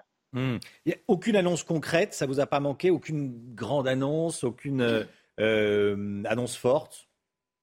Moi, je, il faut, il faut juste savoir ce qu'on veut parce que d'un côté, on, si, on aurait pu dire il a été trop précis, il n'attend pas la concertation, euh, euh, et puis de l'autre, de l'autre, vous dites mais oui, mais au fond, il n'y a pas eu d'annonce concrète. Il faut juste trouver un juste milieu entre donner le cap, donner les thèmes, les thèmes de travail, qui encore une fois, qui étaient pour certains déjà sur la table et, que le président de la République rappelle, d'autres qui sont peut-être un peu nouveaux, qui ont, qui ont émergé au, cours du débat, et puis ça laisse le part à la, négociation. Euh, on, parfois, on nous reproche de dire oui, mais vous avez déjà tout prévu d'avance. Bah, juste euh, savoir ce qu'on souhaite. Donc, euh, donc là, effectivement, il, ouvre la porte aussi euh, de la discussion avec les syndicats et plus généralement tous ceux qui ont une responsabilité d'influence dans la société, les fédérations, les entreprises, les associations, enfin vraiment tous ceux qui veulent participer à, ces chantiers-là et qui participent déjà. Donc, je crois qu'il faut toujours, toujours trouver un point d'équilibre et, je crois que c'est celui qu'il a trouvé. Hmm. Euh, le vrai sujet euh, des Français, le vrai sujet numéro un, est-ce qu'il y aurait eu une, telle opposition à la, réforme des retraites s'il n'y avait pas cette, situation économique complexe Est-ce que ce n'est pas l'inflation? Euh, Quand on parle, et vous le premier et moi aussi, quand on parle autour avec des, des, Français, ils ne parlent que ça. Tout le monde ne parle que des prix, que des prix, que des prix. Qu'est-ce que ça vous inspire? Bah, non, mais c'est vrai que ça n'a pas aidé. Moi, je, partage ce point. C'est vrai que l'inflation, c'est une vraie inquiétude. Euh, je pense notamment au prix de l'énergie et surtout l'inflation alimentaire. L'inflation euh, globale, elle reste, enfin, elle, est, elle, est, élevée, mais elle reste plus maîtrisée que d'ailleurs dans les pays d'Europe. Euh, mais, mais, en revanche, effectivement, l'inflation alimentaire, c'est plus 10, plus 15, parfois un peu plus sur, sur ah, certains produits. C'est plus, de, plus de 15% d'augmentation sur l'alimentaire en un an. C'est vrai que c'est absolument, c'est ce, que je dis, presque jusqu'à 15%. Néanmoins, euh, euh, et, puis par ailleurs, se rajoutent les, questions d'accès à la santé, les questions d'accès à l'école. Moi, j'ai par exemple la question des fermetures de classes qui sont très importantes, notamment dans mon département, et je suis sûr que c'est le cas euh, aussi dans d'autres dans d'autres départements de France. Donc, il faut, il faut effectivement, toutes ces inquiétudes sont venues s'agréger à effectivement une réforme qui est qui est contestée parce, parce qu'elle est difficile et parce qu'elle demande des efforts à beaucoup. Et, euh, et, donc, je pense qu'il faut continuer à, à, pouvoir y répondre. On a des réponses qui sont, euh, qui euh, parfois sont partielles, parfois sont, sont un peu plus, un peu plus larges. et je pense qu'il faut qu'on explique et, et qu'on aille sans doute aussi plus loin et qu'on cible, qu'on cible sur, sur, sur, ceux sur lesquels on, a plus besoin. Et puis répondre à cette question aussi importante de ceux qui nous disent oui, mais moi je paye, par exemple, je suis dans la classe moyenne, je paye des impôts et j'ai l'impression de payer soit un peu pour les autres, soit pour des services publics qui ne sont pas à la hauteur de ce que j'attends. Donc là aussi, euh, c'est des chantiers qui prennent du temps, mais il faut qu'on continue à travailler vraiment très concrètement et très sérieusement euh, sur ces questions travailler sur les salaires, sur le revenu. Merci beaucoup, monsieur le député. Louis Marguerite, député Renaissance de, Saône-et-Loire. Merci d'avoir été en direct avec nous, avec les, les, téléspectateurs de la matinale de CNews. Bonne journée à vous. 7h18, le point info, Chana Lousteau.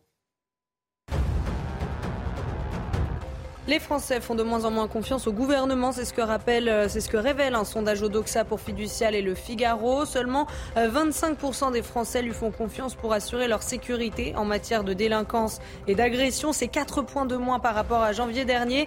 Et en matière de terrorisme, votre confiance monte à 38%, mais en réalité, ce chiffre est en baisse de 6 points.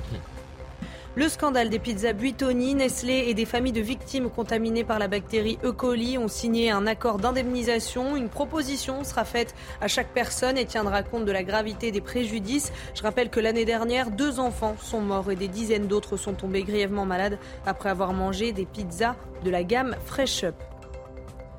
Et puis nouvelle tentative pour Starship, la plus grande fusée du monde. Son décollage est désormais prévu jeudi à 15h28 heure française depuis la Starbase au Texas. Hier, son premier vol a été reporté à la dernière minute à cause d'un problème technique. Du haut de ses 120 mètres, Starship a été conçu par SpaceX pour des voyages direction la Lune et Mars. Votre programme avec IG. IG, bien plus que du trading. Une équipe d'experts à vos côtés.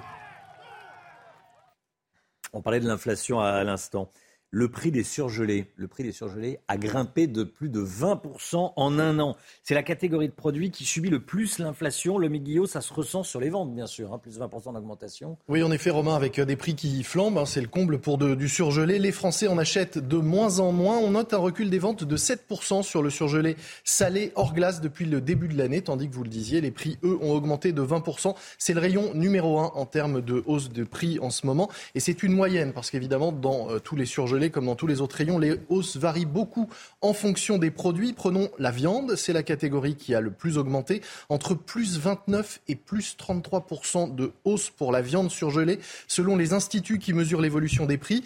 A ensuite les plats cuisinés, plus 20%, les légumes, près de 19% de hausse, les pizzas, les burgers, plus 16%, et enfin les glaces et gâteaux avec 14% de hausse sur un an. À noter que sur certains produits, les hausses peuvent être encore plus spectaculaires. Le spécialiste de la grande distribution, Olivier Dauvert, a ainsi relevé le prix de courgettes surgelées sur un an. Il était de 0,89 euros le kilo il y a un an. Il est aujourd'hui à 1,29 euros. C'est 45% de hausse. 45% de hausse sur la courgette. Comment s'explique de telles hausses? Eh bien, pour les surgelés, il y a plusieurs facteurs qui se cumulent en réalité réalité d'abord la hausse des matières premières, mais ça, c'est exactement comme pour les autres rayons, sauf que la durée de conservation du surgelé fait que le cycle de vente n'est pas tout à fait le même et les prix, la hausse des prix peut être décalée. Et puis ensuite, surtout, il y a la hausse du prix de l'énergie, évidemment. Elle se ressent à tous les niveaux de la chaîne de fabrication. La production, quand il faut refroidir les aliments pour euh, les surgeler, il faut les passer de moins 18 à moins 196 degrés selon les produits.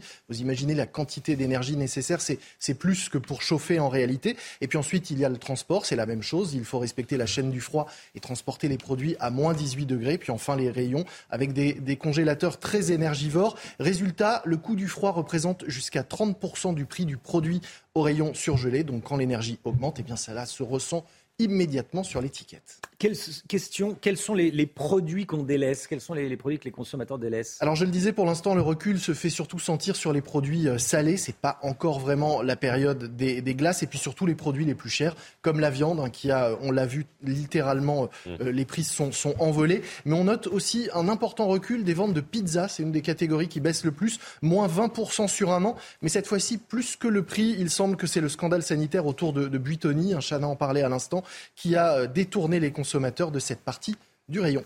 Merci beaucoup, Lomic. Euh, notez, 8h15, on sera avec euh, Michel-Édouard Leclerc, l'invité de Laurence Farad ce matin, 8h15. Merci, Lomic. C'était votre programme avec IG. IG, bien plus que du trading. Une équipe d'experts à vos côtés. C'est News, il est 7h23. On accueille Pierre Chasseret. Bonjour Pierre. Bonjour Romain. On va parler dans un instant du boulevard périphérique parisien. Il y a une grande consultation en ligne qui est organisée jusqu'à la fin du mois de mai. On vous demande si euh, vous êtes pour ou contre l'abaissement de la vitesse limite et euh, si vous êtes pour ou contre le covoiturage. Il y a déjà des, des, euh, tentatives qui ont été mises en place d'ailleurs, hein, comme à Lyon. Hein. il y a déjà des voies de covoiturage à, à Lyon. On va en parler dans un instant. Restez bien avec nous sur CNews. À tout de suite. Rendez-vous avec Pascal Pro dans l'heure des pros, du lundi au vendredi de 9h à 10h30.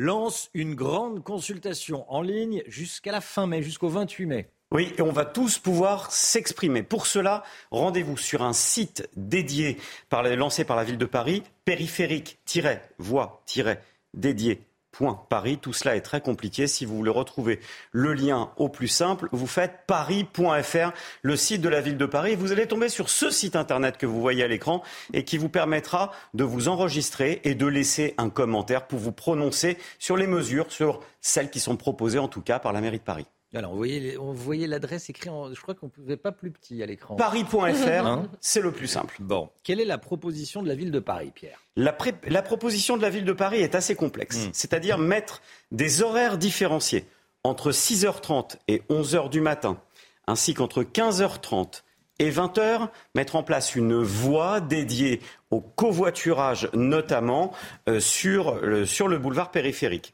Problème, c'est que non seulement il y a cette mesure, mais il y a un peu un vieux serpent de mer qui revient. Le 50 km heure, l'abaissement de la limitation de vitesse sur le boulevard périphérique, mais pas tout le temps. Pile poil aux horaires où la voie dédiée au covoiturage est ouverte. Tout cela est extrêmement compliqué. Et pour faire respecter cette voie, comment ça va marcher? Eh bien, ça va marcher un petit peu comme on le voit en ce moment en expérimentation du côté de Lyon. C'est-à-dire que vous allez avoir des caméras équipées de lecteurs automatiques de mmh. plaques d'immatriculation qui vont déceler combien vous êtes à l'intérieur du véhicule et donc pouvoir vous verbaliser. Je pense que cette mesure-là ne fait absolument pas consensus. Pourtant, des voies de covoiturage, on en a aussi, hein, notamment sur la N118 autour de Paris. Ça fonctionne globalement bien. C'est plus une voie de transport en commun d'ailleurs. La mise en place de cette voie dédiée au covoiturage interviendrait dans la foulée des JO hein, de 2024. Jeux olympiques, puis Jeux paralympiques, c'est-à-dire jusqu'au 15 septembre, hmm. une voie dédiée à l'organisation des JO. Ça, ça peut se comprendre. On peut comprendre que les athlètes aient besoin d'accéder vite dans Paris. Sinon, ils seront jamais à l'heure pour courir le 100 mètres. Hein. ça, on peut vous le garantir. Mais en tout cas, ce qui ne peut peut-être pas se comprendre, c'est que la ville de Paris imagine cette mesure et demande aux Français de laisser un avis positif sans aucune étude de report de trafic aucune étude d'impact sur la circulation, aucune étape, euh, étude d'impact prospective sur les embouteillages et aucune période d'expérimentation. Ça sent un petit peu l'amateurisme, tout ça. Ça sent la création de bouchons programmés. Moi, je vais vous dire franchement, j'ai regardé les premières pages, les premiers commentaires qui sont laissés sur ce site internet. Ce sont des centaines et des milliers de commentaires, de votes donc dans ce cadre de cette consultation qui s'amoncent sur le site internet et ils disent tous la même chose non à cette idée saugrenue. Des commentaires qui s'amoncellent sur le site internet. Merci beaucoup, Pierre Chasseret. On va beaucoup en parler. On va beaucoup en, parler, évidemment. Euh, en un mot, c'est fiable ou pas les caméras qui, euh, qui regardent le. qui, euh, contrôlent le covoiturage? C'est toujours très fiable. C'est toujours très Malheureusement, c'est toujours Malheureusement, c'est fiable. Merci beaucoup, Pierre Chasseret. Retrouvez votre programme avec Kenol, fabricant français de lubrifiants et fluides de performance qui vous font économiser du carburant. Le temps tout de suite, Alexandra Blanc. La météo avec Groupe Verlaine. Installation photovoltaïque pour réduire vos factures d'électricité. Groupe Verlaine, connectons nos énergies. Oui, c'est à deux personnes. La journée sera plutôt calme aujourd'hui, Alexandra. Ah, on n'entend pas Alexandra Blanc. Alors, ah, quel dommage. On voit Alexandra, mais on l'entend pas. Tiens, allez, mettez les, les, cartes et on va faire la météo depuis le, plateau. Pour tout vous dire, les petits secrets de la matinale, on n'est pas sur le même, pas sur le même plateau. Voilà, c'est bien dommage. Euh, est-ce qu'on peut mettre les, cartes? Les... Ah non, problème technique. Ben écoutez, promis, à 7h58, il y aura une météo. Mais il fera beau. C'était la météo avec Groupe Verlaine. Isolation par l'extérieur avec aide de l'État. Groupe Verlaine, connectons nos énergies. Merci d'être avec nous. Merci d'avoir choisi CNews pour démarrer cette journée. L'équipe est là, comme tous les matins. L'équipe de la, de la matinale est là. Et à la une ce matin, un homme poignardé pour avoir demandé à des adolescents de mettre fin à un rodéo bruyant. Ça s'est passé à Brest. La victime a témoigné devant les caméras de CNews. Que retenir de l'allocution du président de la République Hier soir, il se donne 100 jours pour dresser un bilan qui sera présenté lors du 14 juillet. Le retour des discussions entre le gouvernement et les syndicats, c'est pour quand Laurent Berger a annoncé qu'il reviendra un jour à la table des négociations après le 1er mai. Cyril Chabagnier, président de la CFTC, avec nous pour réagir. Bonjour Cyril Chabagnier et à tout de suite. Les Français s'inquiètent et craignent que les violences s'installent lors des manifestations. Plus globalement, ils font de moins en moins confiance au gouvernement pour régler les problèmes de sécurité. Georges Fenech avec nous pour décrypter ces chiffres. À Brest, un homme a été poignardé après avoir voulu mettre fin à un rodéo urbain. Ça s'est passé dimanche dernier dans le quartier Bellevue. Fatigué par les nuisances sonores, il a décidé d'aller au contact de ces délinquants à moto pour leur demander d'arrêter. Il a reçu un coup de couteau à la fesse et plusieurs coups de batte de baseball. Il est aujourd'hui sorti de l'hôpital et il témoigne ce matin sur CNews. Jean-Michel Decaze. Dimanche après-midi, Sylvain était chez lui, au rez-de-chaussée de l'un des immeubles du quartier Bellevue à Brest. Vers 14h30, un rodéo commence. Des jeunes de 14 à 16 ans. Les jeunes, euh, du coup, ont rasé les terrains de, jeu là où euh, où il y avait des enfants. Je suis sorti, je leur ai demandé d'arrêter. Ça leur a pas plu. Ils m'ont dit il n'y a pas de souci, on revient. Ils sont revenus avec 20 jeunes, une batte de baseball, une lacrymo et un couteau. Et m'ont roué deux coups euh, juste devant, juste devant chez moi. Et euh, ça a duré une minute ou deux. Et puis ils sont repartis euh, dans la foulée. Arrivés sur place, les forces de l'ordre sont visées à leur tour. Les collègues sont retrouvés devant 40 individus qui leur ont fait front, qui ont caillassé la voiture avec barre de fer. Donc les collègues ont dû euh, rebrousser chemin. Je n'ai pas peur, c'est des jeunes. Faut, faut pas avoir peur de, de ces gens-là. Depuis quelque temps, les rodéos se reproduisent entre deux et quatre fois par semaine entre les tours de Bellevue. Dans un autre quartier brestois, quelques heures plus tard, six coups de feu ont éclaté lors d'un autre rodéo. Georges Fenech, euh, on parle d'adolescents de 14 ans, là, qui sont allés s'en prendre. Alors, j'ai même plus le respect de l'adulte, euh, mais qui sont allés s'en prendre à ce, à ce monsieur qui leur disait simplement, ce qu'on aurait tous fait, euh, d'arrêter de faire du, du, rodéo et de la moto et de faire du bruit en bas de chez lui. Oui, on a des jeunes délinquants de plus en plus jeunes, de plus en plus violents, qui défient l'autorité, qui n'ont plus peur de rien, ni de la police, ni de la justice, et qui sont souvent eux-mêmes victimes un peu de carences éducatives, si on les laisse comme ça sur le trottoir, euh, au contact de dealers, au contact de délinquants. On voit même des règlements de compte aujourd'hui à la Kalachnikov. On l'a vu récemment, du côté de Marseille, à très jeune. Donc c'est un, un, un sujet de grande préoccupation pour tous les acteurs de la lutte contre la délinquance, les mineurs. Et on se demande où est la responsabilité, où est le rôle des parents.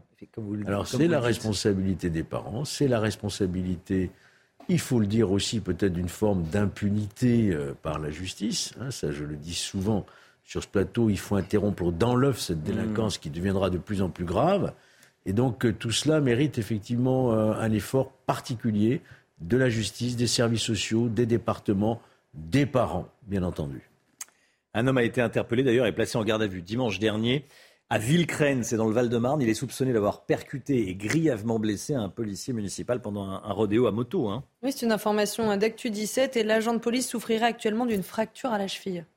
Emmanuel Macron a pris la parole hier soir, 13 minutes à la télévision dont deux minutes consacrées à la réforme des, retraites. Il a clairement affiché sa volonté de passer à autre chose. Emmanuel Macron se donne 100 jours pour lancer euh, un plan d'apaisement. Trois chantiers euh, sont au programme le travail, l'ordre républicain et le progrès. Tout ce qu'il faut retenir avec Vincent Fandège. En moins de 15 minutes, Emmanuel Macron donne sa feuille de route 100 jours pour agir au service de la France. Nous avons devant nous 100 jours d'apaisement, d'unité, d'ambition et d'action au service de la France. Le président s'engage notamment à agir contre l'immigration illégale et la délinquance. L'état de droit est notre socle. Et il n'y a pas de liberté sans loi, ni sans sanction envers ceux qui transgressent le droit des autres. Dans ce but, nous continuerons à recruter plus de 10 000 magistrats et agents, continuerons euh, d'améliorer le fonctionnement de notre justice et nous sommes en train de créer 200 brigades de gendarmerie dans nos campagnes. Attendu sur la réforme des retraites, il admet regretter qu'un consensus n'ait pas été trouvé avec les syndicats, mais dit leur ouvrir la porte dès aujourd'hui. Et cela afin d'ouvrir, sans aucune limite, sans aucun tabou, une série de négociations sur des sujets essentiels. Ce nouveau pacte de la vie au travail sera construit dans les semaines et les mois qui viennent par le dialogue. Emmanuel Macron annonce également le désengorgement de tous les services d'urgence d'ici à la fin 2024. La feuille de route sera détaillée par Elisabeth Borne la semaine prochaine. Et on est en direct avec Cyril Chabagnier, président de la CFTC. Merci beaucoup euh, d'avoir choisi CNews pour parler ce matin. Bon, qu'avez-vous pensé de, l'interview, euh, enfin pas de l'interview, de, l'intervention, de l'allocution du président de la, de la République hier soir en quelques mots? Bah écoutez, c'est une allocution assez, assez vide puisque nous avons un président qui n'a parlé que deux minutes des retraites, alors que euh, je crois que tous les Français et, tous les salariés l'attendaient sur cette sur cette question, simplement pour nous dire qu'il avait euh, des regrets et qu'il était lucide euh, face face à cette colère, mais clairement il n'y a eu aucun signe d'apaisement. la loi sera appliquée, on passe à autre chose. Donc deux minutes sur les retraites, c'est c'est assez choquant. Et puis on l'attendait sur un autre grand sujet qui est le qui est la problématique du pouvoir d'achat et, et de l'inflation euh, on était euh, euh, quand même assez persuadé qu'il y aurait une ou deux mesures fortes sur le, sur le pouvoir d'achat, parce que c'est le sujet essentiel du moment, et il n'y a eu que des déclarations de bonne intention, mais aucune mesure concrète sur le pouvoir d'achat. Donc c'est assez, assez décevant, parce que c'est une feuille de route, certes, mais, mais sans rien de concret. Oui, le pouvoir d'achat et l'inflation, c'est peut-être d'ailleurs le sujet numéro un, peut-être même avant les, retraites. Laurent Berger, euh, disait hier soir, donc le patron de la CFDT, votre homologue de la CFDT, déclarait hier soir, euh, la réforme a malheureusement été promulguée. La CFDT, un jour ou l'autre, va discuter. Vous le savez, vous nous connaissez. On ira discuter du travail des salaires. Est-ce que vous aussi, euh, on va dire après le 1er mai, vous irez discuter du travail et du salaire et des salaires? Et donc du pouvoir d'achat et donc de l'inflation mais euh, euh, vous savez, on sera bien obligé d'aller euh, d'aller discuter. Le président est encore élu pour quatre ans, donc on n'a pas resté quatre ans sans s'occuper des problématiques des Français. Mais je crois qu'aujourd'hui, c'est pas c'est pas la question. Pour nous, le combat sur les retraites, il n'est pas terminé. On prend les choses les unes après les autres. Je crois que le président et le gouvernement comptent énormément sur le fait que suite au verdict du Conseil constitutionnel, euh, il y ait de la résignation ou que la contestation s'arrête. Et je crois que le, le dernier espoir et la dernière solution pour qu'on puisse encore faire reculer le gouvernement sur les retraites, c'est vraiment de montrer que la contestation est toujours aussi forte, qu'il n'y a pas de résignation. Et vous voyez que durant les 15 jours qui nous séparent du 1er mai, il y a des tas d'actions locales qui vont se, mettre en place. Un très grand rassemblement euh, le 1er mai. nous, pour le moment, on n'a pas tourné la page, on compte pas tourner la page et on est focalisé sur euh, le retrait de cette réforme des retraites. Comment est-ce que vous allez la faire vivre, la contestation? Parce qu'il va y avoir le 1er mai. Bon, et après? Bah, nous euh, prenons les choses les unes après les autres. Nous avons euh, des centaines d'actions qui se font euh, sur les 15 jours qui arrivent, avec, avec des grèves dans certains secteurs, avec beaucoup de points de mobilisation, avec des grèves reconductibles dans d'autres, dans d'autres secteurs, voire des blocages. Donc vraiment énormément d'actions qui se passent en intersyndicale et décidé dans les assemblées générales des entreprises ou des secteurs d'activité.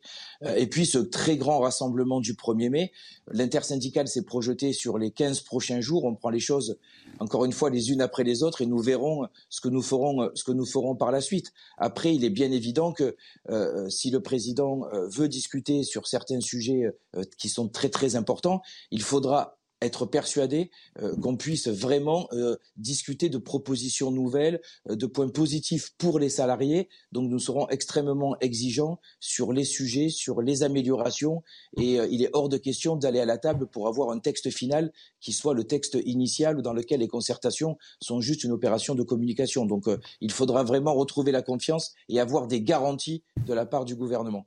Merci Cyril Chabagnier, président de la CFTC, d'avoir été en direct avec nous. Je retiendrai de ce que vous avez Merci dit. À vous. On sera bien obligé d'aller discuter, voilà, après le, 1er mai, avec toutes les précautions que vous avez euh, euh, évoquées. Merci beaucoup Cyril Chabagnier. Il est 8h 20. Restez bien avec nous dans un instant. La sécurité. Les Français sont inquiets. On en parle avec Georges Fenech. À tout de suite.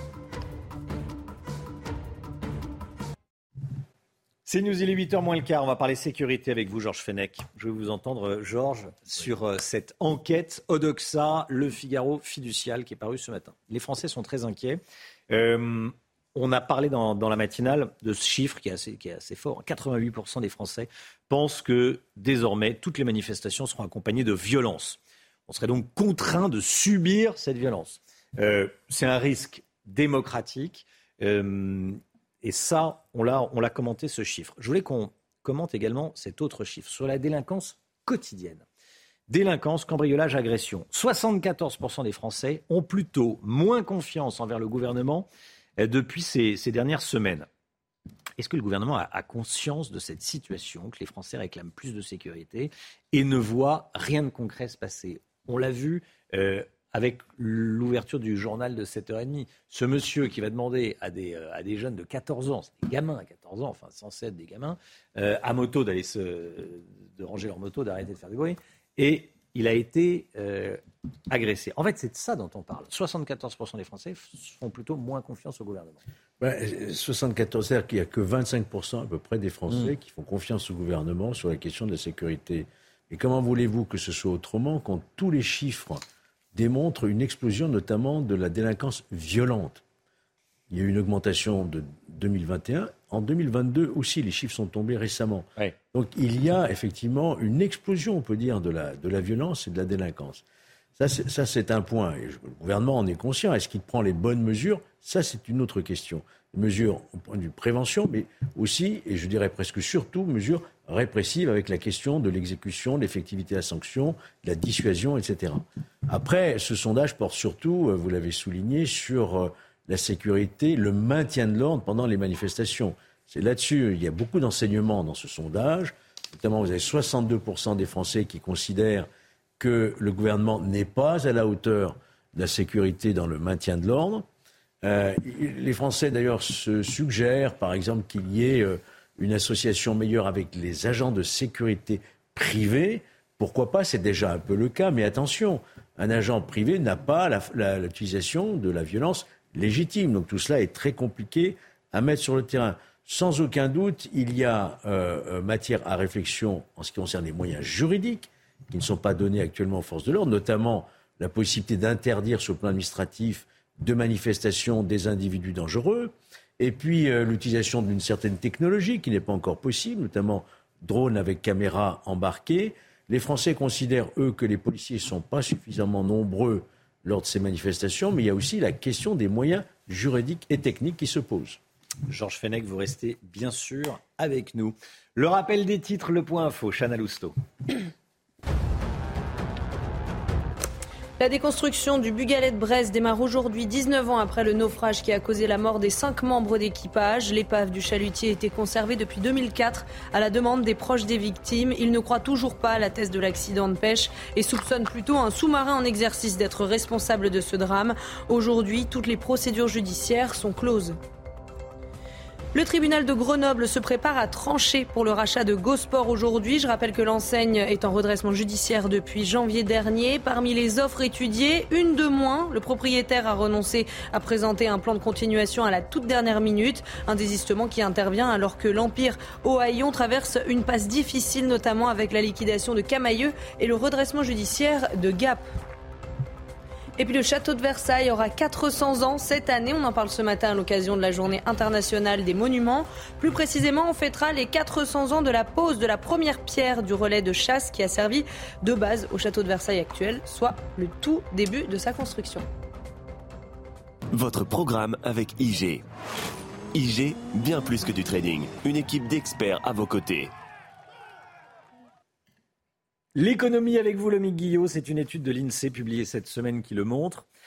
La mobilité sur l'échelle des revenus est très faible en France. Concrètement, qu'est-ce que ça veut dire? Pour simplifier, Romain, ça veut dire que concrètement, les riches restent riches et les hmm. pauvres restent pauvres. En clair, il y a peu de mobilité sociale. On change difficilement de catégorie. C'est, vous le disiez, la conclusion d'une étude de l'INSEE. Ce qui est intéressant, c'est qu'elle a été menée durant 16 ans, entre 2003 et 2019. Les résultats viennent d'être publiés. Elle a été menée auprès de 16 millions de Français. C'est une étude inédite par son ampleur. Les statisticiens de l'INSEE se sont rendus compte que les Français revenus les plus aisés il y a 16 ans, eh étaient dans 63% des cas toujours ceux qui gagnaient le mieux leur vie 16 ans après. De la même façon, les Français aux revenus les plus faibles étaient dans la même proportion, toujours dans la catégorie des plus faibles revenus 16 ans après. Lomic, rassurez-nous, il y a quand même des Français qui, heureusement, arrivent à s'élever socialement. Oui, mais ce que montre cette étude de l'INSEE, c'est que ça reste l'exception. Seuls 2,3% des Français qui étaient dans les 20% les moins aisés en 2003 avaient réussi à atteindre l'échelle, le barreau des 20% les plus aisés et les plus riches en 2019. Malgré tout, il y a quand même effectivement de la mobilité à la hausse, sauf qu'en général, on grimpe d'une à deux catégories sur les cinq échelons que compte l'échelle de l'INSEE. C'est plus un escalier qu'un ascenseur social en réalité. L'étude nuance toutefois en pointant qu'à l'inverse, on descend peu finalement, même en cas d'incident, de carrière, de chômage. On est plutôt bien protégé. Euh, en France, il est rare de totalement sombrer. C'était votre programme avec IG. IG, bien plus que du trading. Une équipe d'experts à vos côtés. La politique dans un instant avec Paul Sugy qui nous a rejoint et qui a regardé Emmanuel Macron, bien sûr, hier soir à la télévision. Qu'en a pensé Paul Sugy On voit ça juste après la petite pause pub. A tout de suite. Rendez-vous avec Sonia Mabrouk dans Midi News du lundi au jeudi de midi à 14h. La politique avec vous, Paul Sugy. Bonjour Paul. Bonjour Romain. Emmanuel Macron s'est donc exprimé hier soir après l'adoption euh, pour le moins chaotique de la réforme des retraites. C'était important, selon vous, que le chef de l'État s'exprime ou pas hein? Bah, a posteriori, je crois qu'il n'y a pas grand monde pour penser que cette allocution était indispensable et je ne vais pas faire beaucoup d'originalité ce matin, hein, Romain, pardon, mais euh, vous ne m'entendrez pas dire le contraire. Le problème, c'est que euh, Emmanuel Macron s'est joué à lui-même un mauvais tour. Il a dilapidé la solennité de ses propres interventions à force de parler pour ne pas dire grand-chose, même pour pas pour rien dire du tout. Et ce qui est important, c'est que euh, le président de la République parle, ça devrait l'être. Mais le problème, c'est que c'est un rituel que, certes, les Français connaissent. Il y a toujours la Marseillaise, le président assis dans le salon de l'Élysée, vive la République, vive la France, très bien. La politique se nourrit de symboles et je suis le premier à penser que euh, ce qui appartient à ce répertoire commun de rites et de symboles, eh bien, ça crée justement la verticalité nécessaire au pouvoir. Le problème, c'est que Emmanuel Macron pense que cela suffit. Or, ça ne suffit pas ou ça ne suffit plus. Euh, Emmanuel Macron ignore que sa parole n'est pas magique. Il ne suffit pas qu'il parle pour que l'effet se produise. On a beau parler parfois de la monarchie républicaine, la monarchie présidentielle, eh bien le chef de l'État, contrairement à il y a quelques siècles, ne guérit plus les lépreux d'un simple mot ou d'un simple geste. Donc il ne suffit pas qu'il parle, il faut qu'il mm. ait quelque chose à dire et c'est là qu'effectivement est tout le problème. Et vous trouvez qu'Emmanuel Macron avait, rien à dire, il n'y avait pas grand-chose à dire hier soir. oui, pas grand-chose, voire rien du tout. En tout mm. cas, pas de grand changement dans sa façon de gouverner, ça c'est sûr, on le savait, il ne dissout pas, il ne remanie pas, etc. Bon, pas non plus d'annonces politiques importantes, ça on l'avait deviné, et puis pas davantage non plus d'explications nouvelles sur la séquence qu'on vient de vivre. Bon, Emmanuel Macron nous a promis de redonner du sens au travail et il a commencé par vouloir me piquer le mien en devenant commentateur politique. Bon, pourquoi pas Mais euh, chacun son métier, mince, monsieur le président. Et surtout que, bon, déranger tout le monde à 20h pour expliquer que les Français n'ont pas accepté la réforme, euh, tu parles d'un scoop. Euh, c'est un métier, monsieur. Bon, quant au reste, c'est l'éternel recommencement. On ne peut pas s'empêcher de songer avec un peu de pitié que Emmanuel Macron est en quelque sorte ce pauvre Sisyphe qui remonte son gros rocher lorsque l'on l'entend promettre à nouveau 100 jours euh, d'apaisement, de réconciliation, lorsqu'il parle de méthodes nouvelles, euh, on a l'impression que le terme même n'est pas, n'est pas nouveau, euh, lorsqu'il parle de mesures consensuelles, que ce soit sur l'école, sur l'hôpital, sur le travail évidemment, bon, eh bien on a l'impression qu'il y a un effet incantatoire et ça ne suffit plus pour être un gage d'énergie en soi. La répétition est d'ailleurs tellement flagrante qu'Emmanuel Macron a à la fois mélangé des fausses annonces, c'est-à-dire des choses qu'il avait déjà annoncées par le passé, et des éléments de bilan où il rappelle ce qu'il a déjà fait. Alors, et pendant ce temps, hier soir, les oppositions appelaient à taper, non pas sur des bambous, mais sur des casseroles. Oui, c'était un peu un match de symboles. Alors, Emmanuel Macron a convoqué la reconstruction de Notre-Dame, sauf qu'il est le seul à penser que ça sera bon euh, au terme des cinq ans qu'il avait promis. Et puis, les 100 jours de Napoléon, euh, dont l'éditorial du Figaro euh, rappelle ce matin que ce n'est pas forcément la référence la plus heureuse qui soit en politique. En face, il y a un autre imaginaire, c'est celui des casseroles. le problème est celui-ci, finalement, et le symbole est assez juste. Personne ne peut empêcher Emmanuel Macron de parler, mais personne ne peut nous obliger à l'écouter. C'est ce qu'ont voulu dire les oppositions. Et il y a fort à parier que cela continue encore comme un dialogue de sourds pendant quelques années. Merci beaucoup, Paul Sugy. 8h15. Laurence Ferrari recevra ce matin Michel-Édouard Leclerc. Il de retraite, il surtout de l'inflation. Des prix. Mais euh, tout d'abord, alors là, c'était quelqu'un d'autre, c'était l'invité de vendredi. Voilà, hein, mais euh, là, c'est euh, Michel-Édouard Leclerc. 7h57, la musique, tout de suite. Votre programme avec Groupe Verlaine. Installation photovoltaïque pour réduire vos factures d'électricité. Groupe Verlaine, connectons nos énergies. Et on écoute ce matin Lewis Capaldi. Wish you the best. Oh, le Do you think you can tell me everything, darling? But leave out every part about him. Right now you're probably by the ocean. While I'm still out here in the rain. With every day that passes by since we've spoken, it's like Glasgow gets farther from LA. Maybe it's supposed to be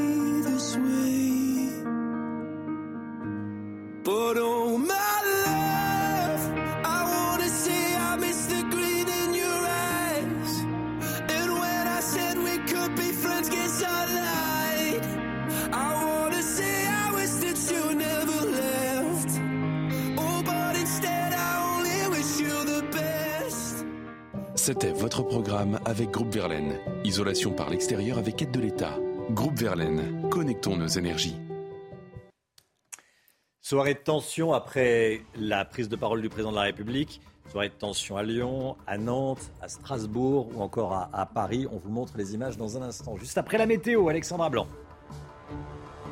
La météo avec Groupe Verlaine. Installation photovoltaïque pour réduire vos factures d'électricité. Groupe Verlaine, connectons nos énergies. Ravi de vous retrouver avec des conditions météo plutôt agréables en cette journée de mardi, avec néanmoins de nouveau quelques petits orages qui vont localement éclater, mais principalement sur les reliefs entre le Massif central et les Alpes, avec donc quelques averses orageuses. On retrouve également un temps assez nuageux, assez mitigé sur le nord-est et puis sur les régions de l'ouest. Globalement, de belles éclaircies avec néanmoins quelques petits nuages. En revanche, le temps va rester assez nuageux au pied des Pyrénées, avec toujours quelques petits flocons de neige. On retrouve également la bise. Et oui, regardez, avec ce flux de nord-est, le vent est assez fort près des côtes de la Manche, d'où un ressenti parfois assez frais. Les températures, elles sont à peu près stationnaires par rapport au jour précédent. 17 à Paris, 17 degrés également du côté de Limoges, 16 degrés en moyenne en Touraine, 14 degrés près des côtes de la Manche. Température vraiment tout juste, tout juste de saison, tandis que vous aurez localement jusqu'à 20 degrés autour du golfe du Lion, entre Marseille et Perpignan. La suite du programme est bien demain globalement le même type de conditions météo, quelques nuages sur les régions du nord ou encore en allant euh, vers les Alpes, plein soleil autour du golfe du Lion sur le sud-ouest ou encore entre la Bretagne et les régions centrales. Et puis côté température, ça va remonter, petit pic de douceur en cette journée de mercredi avec 18 degrés au nord et 21 degrés en moyenne dans le sud. C'était la météo avec Groupe Verlaine. Isolation par l'extérieur avec aide de l'État. Groupe Verlaine, connectons nos énergies. C'est News, il est 8h. Bienvenue à tous, bienvenue dans la matinale. L'équipe est là, bien sûr, comme tous les matins, à la une ce matin. Des violences, donc, hier soir, après l'intervention d'Emmanuel Macron à la télévision. Soirée de tension avec des incidents, des incendies à Paris, à Lyon ou encore à Nantes. Le président de la République se donne de l'air et se donne du temps. Il donne rendez-vous dans 100 jours pour le 14 juillet. D'ici là, que va-t-il se passer? Florian Tardif avec nous. À tout de suite, Florian. Des rodéos dans des supermarchés, à Grenoble et dans la région lyonnaise. On vous en parlait dès hier dans la matinale. Le service police-justice de la rédaction de CNews a enquêté et a joint des commerçants choqués par ce à quoi ils ont assisté. Augustin Donadieu est avec nous. Tout de suite, Augustin. Et puis, il a été le symbole de la puissance et du prestige de la France pendant plusieurs décennies, voire siècles. Le château de Versailles fête cette année ses 400 ans. On va revenir sur l'histoire du château à l'occasion de la journée des monuments. Nouvelle soirée de tension après l'allocution d'Emmanuel Macron. Des rassemblements étaient organisés un petit peu partout en France et ça a dégénéré dans certaines villes. Oui, puisqu'à certains endroits, des manifestations euh, sauvages ont eu lieu. C'est le cas à Paris ou encore à Lyon. Le récit de Michael Dos Santos et Marine Sabourin. Une nouvelle fois, des cortèges sauvages ont dégénéré partout en France. Des poubelles brûlées et des affrontements avec les forces de l'ordre. À Lyon, un groupe violent est entré par effraction dans la mairie du premier arrondissement après avoir incendié le poste de police municipal situé à proximité. Des sapeurs-pompiers ont été la cible de nombreux jets de projectiles et des dizaines de poubelles ont été brûlées par ces individus. Depuis 20 heures, de nombreux manifestants s'étaient rassemblés et partageaient souvent le même avis. Il ne veut pas nous entendre, il ne veut pas nous écouter. Nous non plus, on ne veut pas l'écouter. Et donc, on sera là pour couvrir sa voix euh, par un concert de casseroles. Je ne peux plus le supporter. Je ne veux plus l'entendre, je ne veux plus le voir. Sincèrement, qu'il dégage. Lors de son allocution, Emmanuel Macron a déclaré ne pas vouloir rester sourd à la revendication de justice sociale. Le président de la République a réaffirmé l'application de la réforme des retraites dès cet automne. Voilà, et un petit peu plus tôt, l'allocution d'Emmanuel Macron a été accueillie par des concerts de, de casseroles un petit peu partout en France. Oui, l'objectif des manifestants était en fait de faire euh, le plus de bruit possible pour couvrir la voix du chef de l'État. Emmanuel Macron qui a donc pris la parole. 13 minutes à la télévision, seulement 2 minutes, deux minutes sur la réforme des, des retraites. Le chef de l'État qui a répété que cette réforme était nécessaire pour l'avenir du pays. On va le réécouter déjà. Ces changements étaient donc nécessaires et constituent un effort, c'est vrai. Mais il est accompagné de mesures de justice, d'améliorations concrètes pour ceux qui ont eu des carrières longues, exercé des métiers les plus durs ou qui perçoivent des petites retraites. Travailler tous progressivement un peu plus, comme l'ont d'ailleurs fait tous nos voisins européens, c'est aussi produire plus de richesses pour notre pays tout entier. Et c'est ce qui nous permet d'être plus forts, d'investir pour notre quotidien et pour notre avenir. Emmanuel Macron se donne donc 100 jours, Florian Tardif, pour lancer un plan d'apaisement. Qu'est-ce qui va se passer entre aujourd'hui et dans, dans 100 jours, donc euh, le 14 juillet Alors c'est un petit peu nébuleux, on peut le dire, mais euh, le président de la République a adressé trois grands chantiers qui sont ses trois grandes priorités, le travail, le progrès et l'ordre républicain. Trois grands chantiers afin de répondre à trois euh, grands défis auxquels est confronté aujourd'hui le président de la République. Le premier, c'est de tenter de renouer le dialogue avec les syndicats. Cela va être compliqué lorsque l'on voit la réaction de Laurent Berger, par exemple, le patron de la CFDT. On ne répond pas quand on nous siffle, a-t-il expliqué suite à l'allocution du président de la République. Le second, c'est de tenter de trouver des alliés solides solide enfin à l'Assemblée euh, nationale pour faire passer euh, des euh, projets de loi plus facilement au Parlement. On a vu cette tentative vaine, on peut le dire, de la majorité de tenter de s'allier avec les républicains pour faire passer la réforme des retraites. Et le troisième, peut-être le plus compliqué pour Emmanuel Macron, retisser le lien qui s'est quelque peu distendu, c'est le moins que l'on puisse dire, avec les Français ces derniers mois, ce qui s'annonce compliqué avec une popularité au plus bas. Vous l'avez compris, il faudra très certainement plus que 100 jours à Emmanuel Macron pour tenter de répondre à ces trois défis. C'est une bonne idée d'avoir choisi l'expression 100 jours, Paul Sugy? Bah, Emmanuel Macron aime bien lancer des chronomètres, c'est effectivement, on le reconnaît, il l'a fait avec Notre-Dame, avec le, déjà le risque qu'il prenait. Euh, bon, les 100 jours, ça évoque l'imaginaire napoléonien, mais c'est la chute et c'est le déclin définitif de l'empereur qui a pensé qu'il pouvait revenir et qui finalement s'est heurté d'abord à la résistance belliqueuse des nations européennes et ensuite, surtout, au fait que les Français ne voulaient définitivement plus de lui. On souhaite à Emmanuel Macron connaît son destin. Il connaît son histoire de France. Pourquoi avoir choisi cet exemple des 100 jours? C'est une façon, je pense, de prendre son risque et de se jeter peut-être. Vous parlez comme le président de la République. Ah, un peu, c'est vrai. Mais c'est comme un banquier. Je pense que c'est ce qu'il a en tête. Je pense qu'il se dit qu'effectivement, c'est la dernière fois, c'est la dernière carte et que cette fois-ci, il mise tout, il fait tapis. Euh, on lui souhaite un meilleur destin que Napoléon. Merci beaucoup, Paul. Les réactions de l'opposition ne se sont pas faites attendre. Hein. Oui, très vite, toute la classe politique a commenté la prise de parole d'Emmanuel Macron. Et vous vous en doutez, le chef de l'État n'a pas réussi à les convaincre. Résumé de Barbara Durand et Marine Sabourin. S'ils n'en attendaient pas grand-chose, ils ont tous été déçus. On a bien compris que le président de la République avait euh, la volonté de passer à autre chose. Mais malheureusement pour lui, il est le seul à avoir cet objectif et cette volonté. La volonté de tourner la page et d'aller de l'avant. Le chef de l'État a présenté une nouvelle feuille de route pour le gouvernement avec trois grands chantiers. Et là aussi, Emmanuel Macron ne semble pas avoir convaincu. Tout porte à ne pas lui faire confiance et c'est ce qui se passe aujourd'hui. C'est un président qui n'incarne pas la confiance, c'est un président qui incarne la fracturation de notre pays euh, et c'est dommage. La présidente du groupe Rassemblement national à l'Assemblée a fustigé un chef d'État, selon elle, déconnecté. Par l'annonce du retrait de la réforme des retraites ou du référendum, Emmanuel Macron aurait pu ce soir retisser le lien avec les Français. Il a choisi de nouveau de leur tourner le dos et d'ignorer leurs souffrances.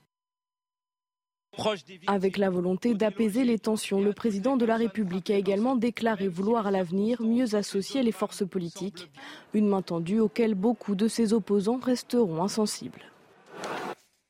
Les questions de sécurité. Avec l'arrivée des beaux jours, les rodéos urbains font leur grand retour. On en a parlé euh, dès hier matin. Évidemment, on vous a montré les images. On va vous les montrer à nouveau. Euh, des images de ces délinquants à moto qui ont roulé euh, dans le, au village des Marques de Villefontaine. C'est entre Lyon et, et Grenoble, mais c'est dans l'Isère. Augustin Donadieu vous avez des, les réactions des, commerçants recueillies par le service police-justice de CNews. Hein. Effectivement. Ils sont choqués, bien sûr. Évidemment. Amaury Bucco a réussi hmm. à, appeler ces commerçants du village des Marques de, de Villefontaine en Isère. Ils ont tous été évidemment très choqués euh, par ce défilé de jeunes à moto en pleine journée, le lundi de Pâques, un jour de forte influence, au milieu des familles, au milieu des euh, enfants qui se trouvaient ici au moment des faits.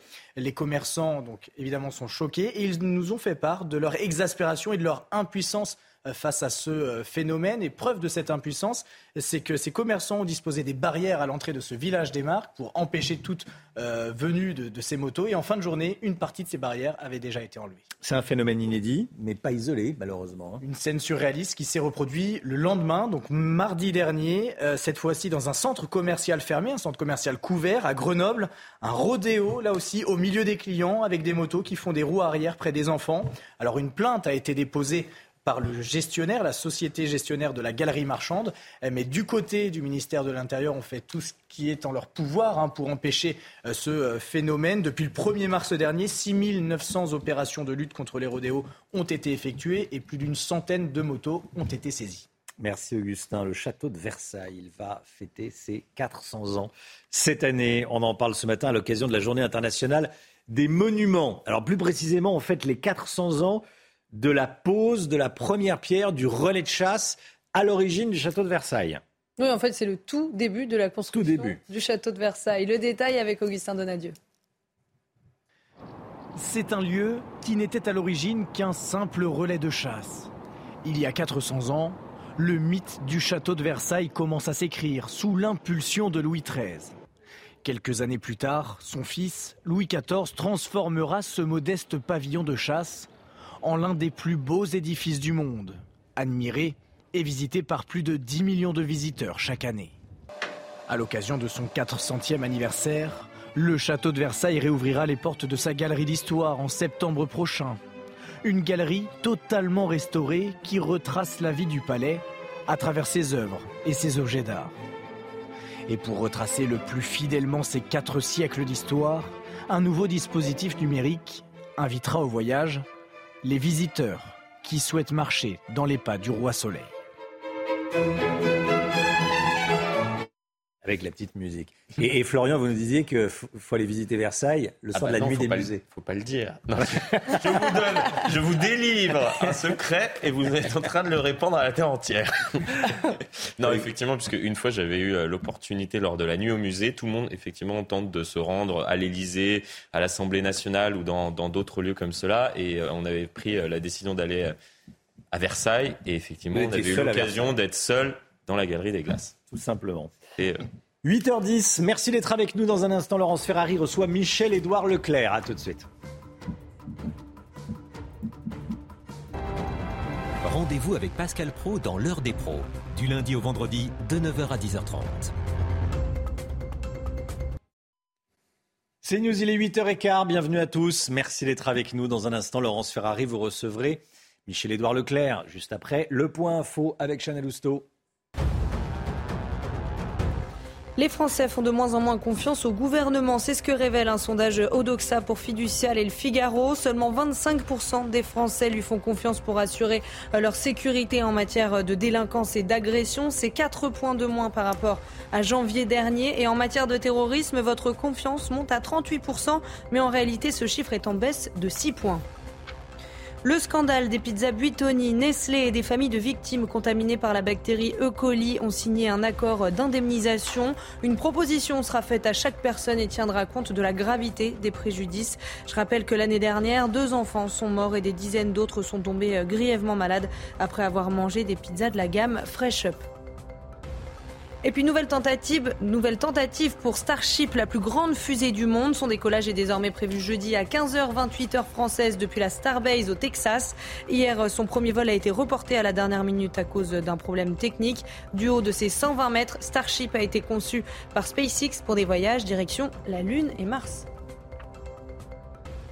Laurence, vous recevez ce matin Michel-Édouard Leclerc. Bonjour Michel-Édouard Leclerc. Bonjour. Bienvenue dans la matinale de CNews. Dans son allocution hier, le président de la République a dit qu'il entendait la colère des Français, qu'il comprenait leurs difficultés pour, je cite, les courses, le plein ou la cantine des enfants, mais sans jamais prononcer le mot pouvoir d'achat et sans rien annoncer de concret. Vous le regrettez?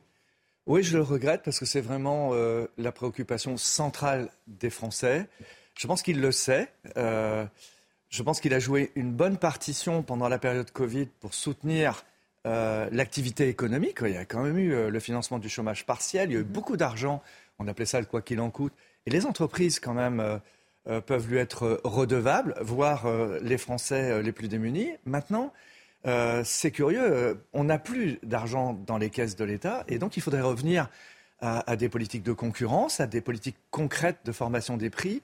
Sa majorité parlementaire vient de voter une loi encore pour nous limiter euh, les promotions sur euh, les produits alimentaires, limiter les promotions en 2024 sur les produits non alimentaires, les produits d'entretien. Donc il y a un décalage complet avec la réalité. Et donc il y, y, a un décalage. Il y a au gouvernement l'équipe de Bercy euh, que d'habitude, euh, on, euh, vers lesquels les, les, hommes de terrain donnent un regard plutôt de contrôle, les méchants et tout. Là, on voit que Bercy essaye de retrouver les voies du consumérisme, de la concurrence. Donc, moi, j'invite le président aujourd'hui à se rapprocher euh, de, l'équipe de Bruno Le Maire, d'Olivia Grégoire, d'Olivier Klein.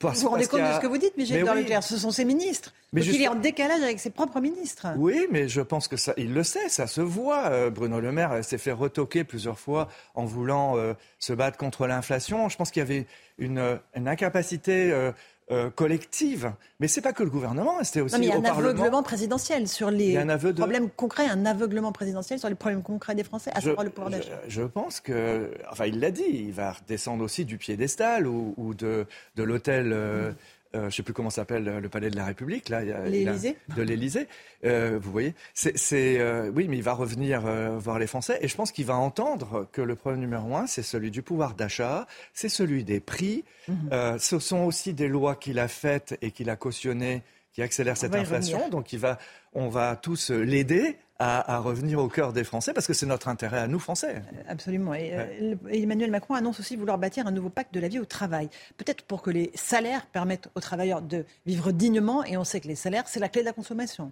Oui, c'est la clé de la le revenu est la clé de la consommation. Donc il y a les salaires, il y a les retraites, il y a les transferts, euh, il y a ce qui échoue aux entreprises, ce qui échoue à l'État. Je pense qu'effectivement, l'État, pendant la période Covid, joué un, un rôle de super-héros, en mhm. quelque sorte. Mais aujourd'hui, il faut revenir euh, à une partition plus mesurée. D'abord parce qu'il n'y a plus d'argent dans, les caisses. Hein. Mhm.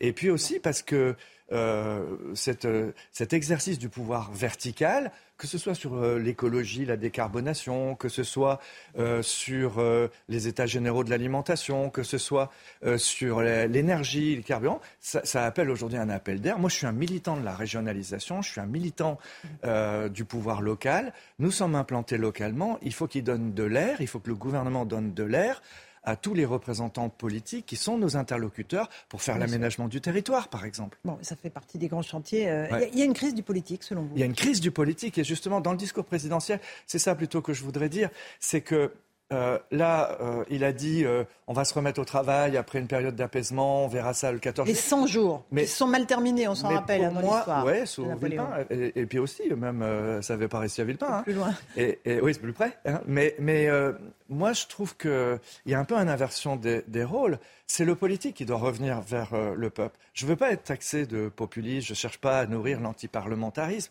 mais quand même, il y avait un, monde de l'entre-soi. Le premier parti français, c'est le parti de l'abstention. C'est pas le RN, c'est pas LFI. Le premier parti, c'est le, parti de l'abstention. Et aujourd'hui, nos enfants ne regardent plus les émissions politiques à la télé, ne lisent plus les pages politiques à la télé.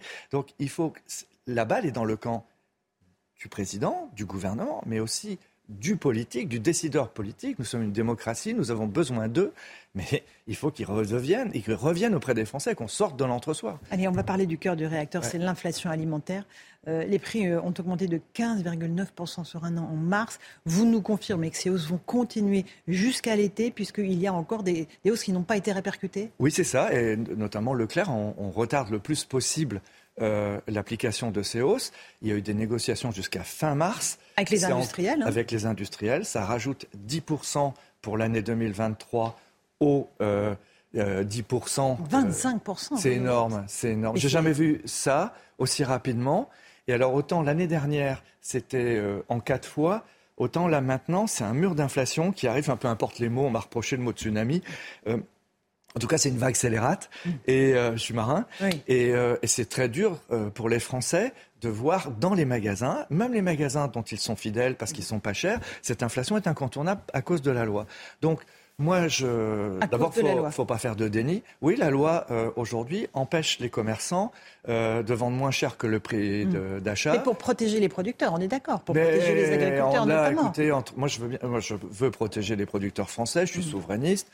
Euh, le breton que je suis veut hmm. protéger l'agriculture bretonne, l'industrie bretonne. Mais là, quand même, 65% de ce que nous vendons dans, dans des hypermarchés viennent des grandes sociétés multinationales, de Nestlé, de Procter, de Mars.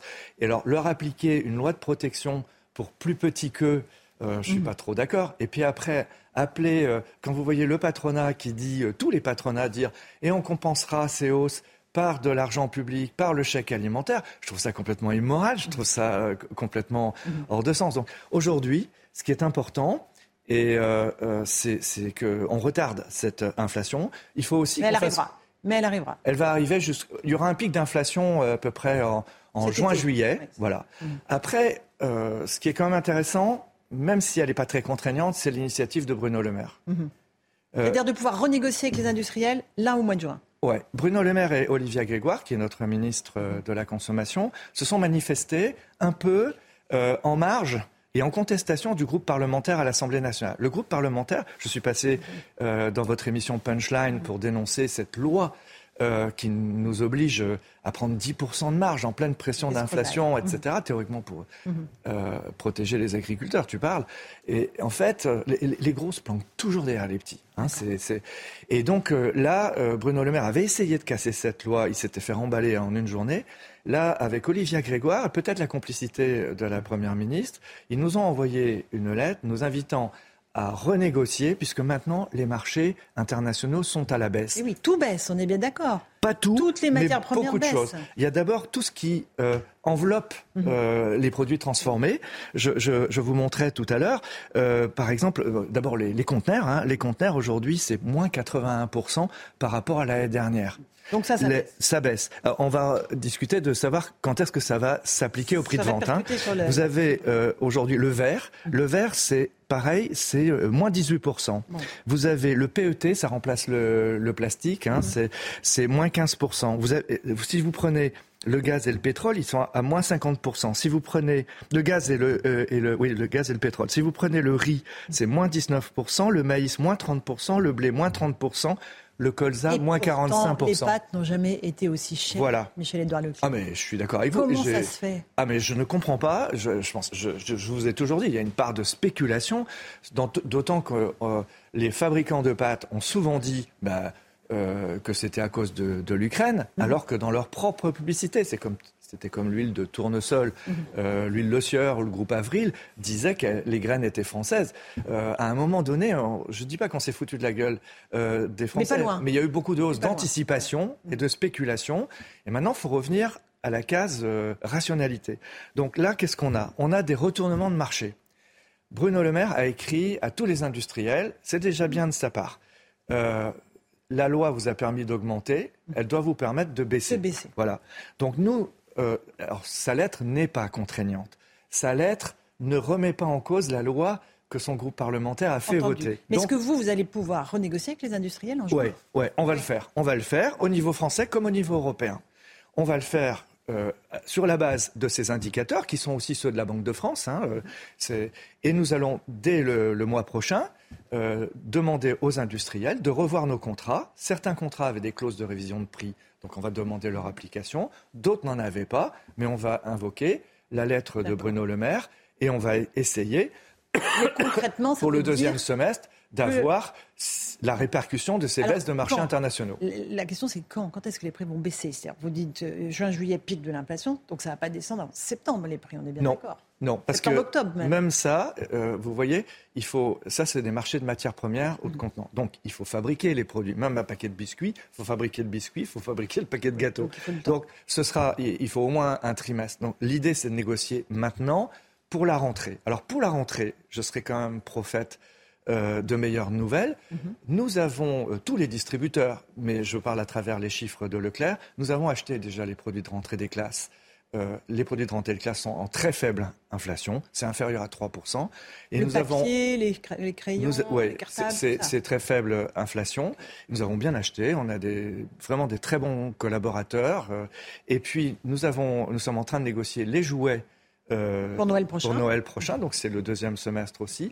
Et là aussi, on demande l'application de ces retournements de marché.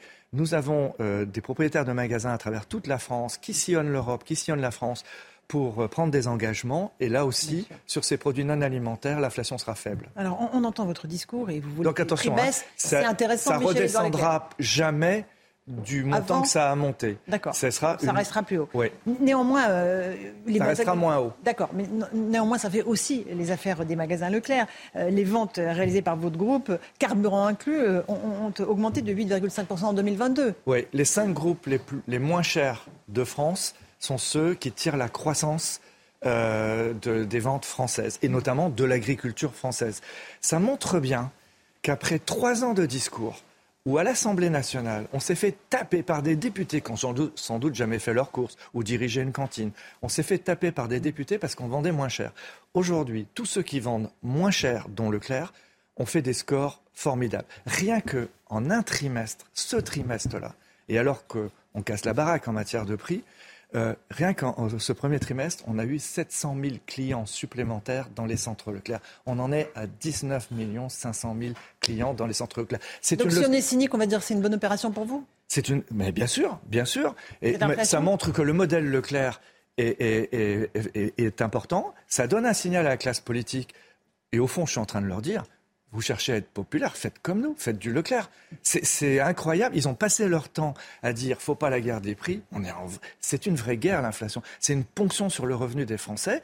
L'homme politique doit être dans les magasins avec nous et dire aux industriels sans conflit, il n'y a pas besoin que ce soit clivant. Négocier, c'est pas tuer. Négocier, c'est pas un crime. Négocier, c'est pas de droite ou de gauche. Négocier, c'est bien acheter pour les Français. Euh, qu'est-ce que vous constatez euh, parmi euh, vos consommateurs? Ils se privent de, plus en plus de produits.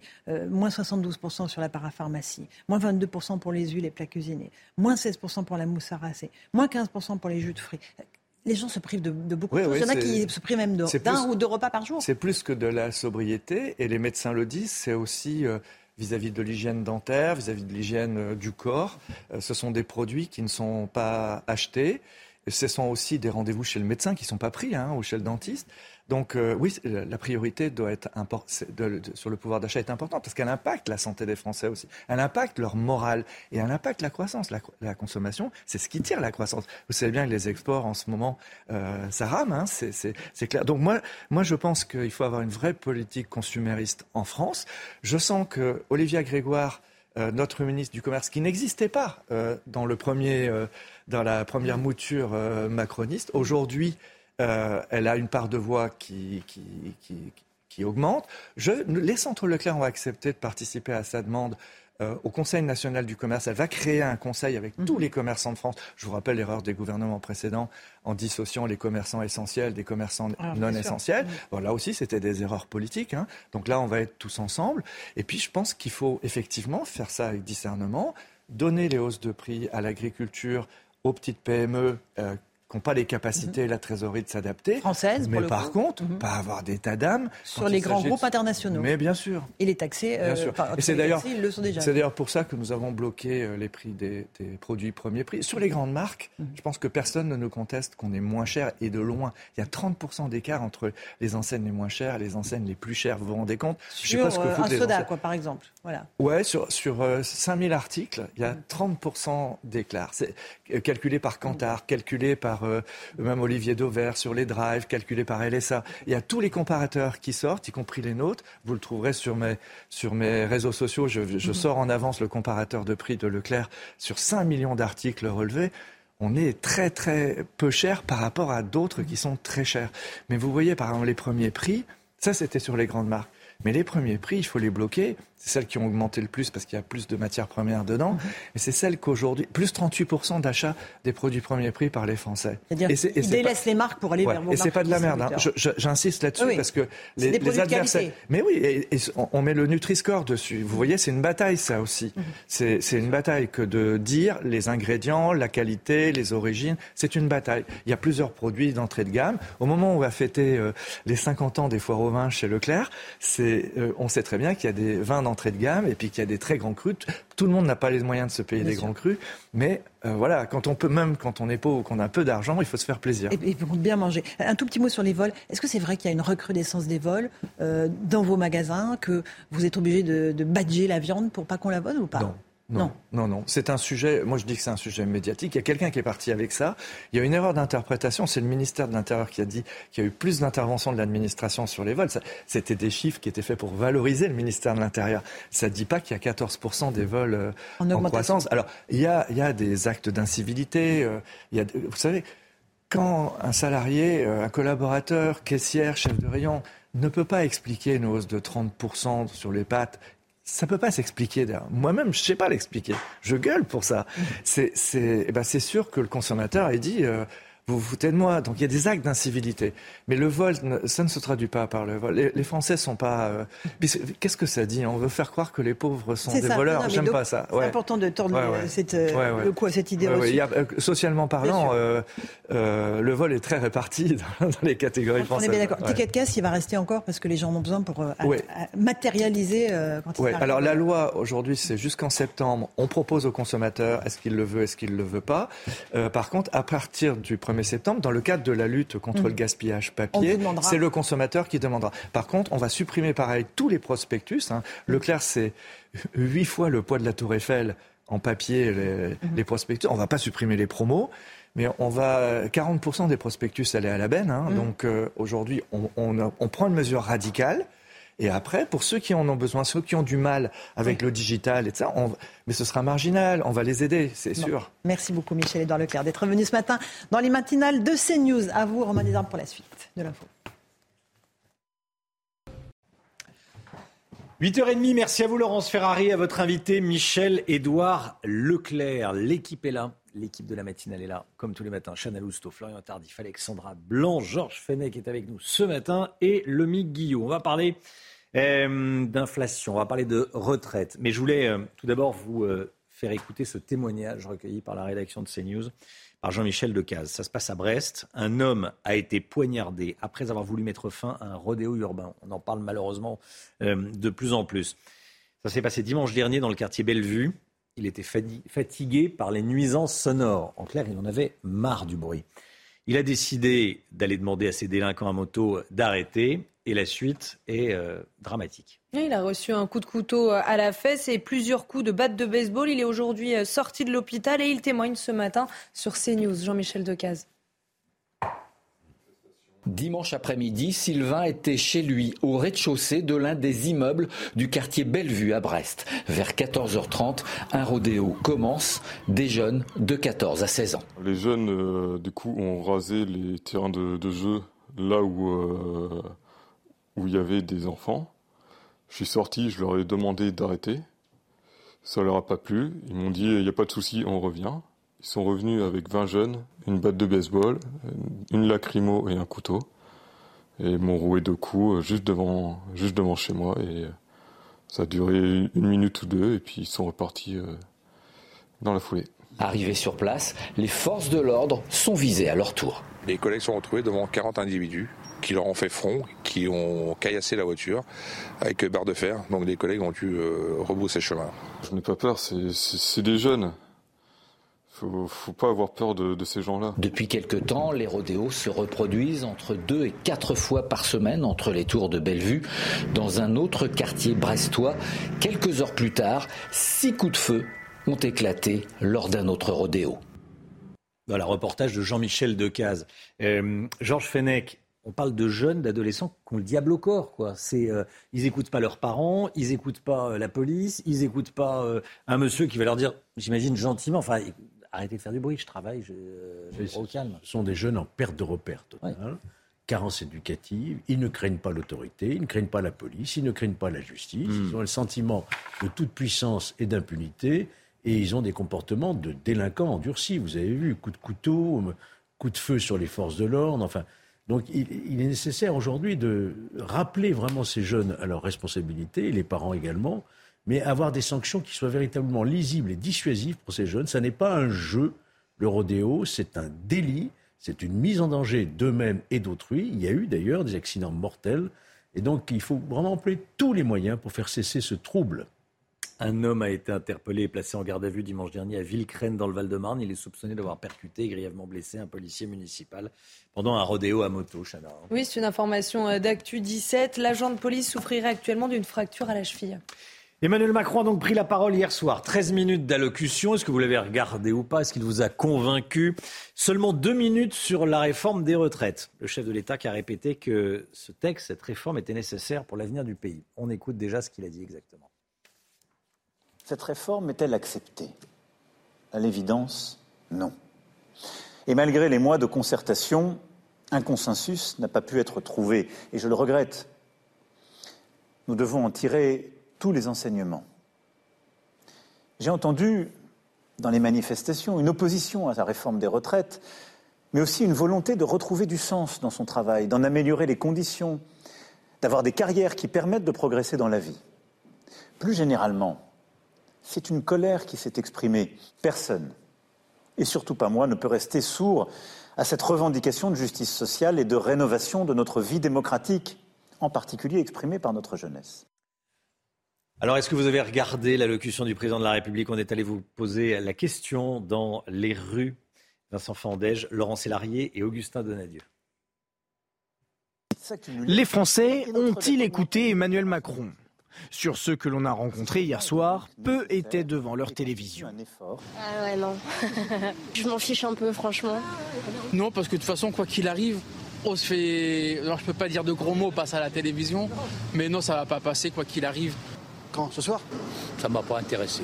Ces discours, ils changent jamais, donc euh, moi, ça m'intéresse plus à force. Les autres, qui, eux, ont regardé l'allocution du président, sont globalement déçus, sans être très surpris. Bah, rien ne change. il a compris la colère, mais il change pas grand-chose. Bah alors, euh, c'est creux, c'est une tristesse sans nom. Quoi. Ce type est incapable d'avoir un projet, d'avoir une idée, d'avoir quelque chose de concret. Il fait ce qu'il peut. Reste à savoir si la feuille de route présentée la semaine prochaine sera plus convaincante. Vive la République et vive la France. Voilà, et je vous pose la question sur le compte Twitter de CNews. Est-ce que vous avez été convaincu ou pas par le président de la République hier soir? Non, 93%. Alors, ça n'a pas bougé depuis, enfin le résultat en proportion, ça n'a pas bougé depuis, euh, depuis 6 heures quand on a pris l'antenne. Euh, alors qu'il y a plus de 4000 votes. On était à, quelques centaines de votes à 6 heures, plus de 4000 votes. Les 93%, ça n'a pas changé. 93% de personnes qui vont sur le compte Twitter de CNews ne sont pas convaincus. Hein. Ce n'est pas, pas, un sondage. Nouvelle soirée de tension après l'allocution d'Emmanuel Macron, Chana. Hein. Oui, à Lyon, des individus sont entrés par réfraction dans la mairie euh, du premier arrondissement et le poste de police municipale a été incendié. Deux policiers ont été blessés. Alors le maire écologiste de Lyon, Grégory Doucet, a réagi sur Twitter. Il condamne évidemment fermement ces actions qui, je cite, constituent une atteinte au bien commun. Laurent Berger, disait hier soir le patron de la CFDT, la réforme malheureusement a été promulguée. La CFDT, un jour ou l'autre, va discuter. Vous le savez, vous nous euh, connaissez. On ira discuter du travail, des salaires. Vous le savez, vous nous connaissez. On ira discuter du travail des salaires. Probablement après le 1er mai. Cyril Chabagnier, le président de la CFTC, autre syndicat réformiste, était en direct avec nous à, 7h30. Et je l'ai interrogé sur le fait qu'un jour ou l'autre, les syndicats reviendront à la table des négociations. Écoutez sa réponse.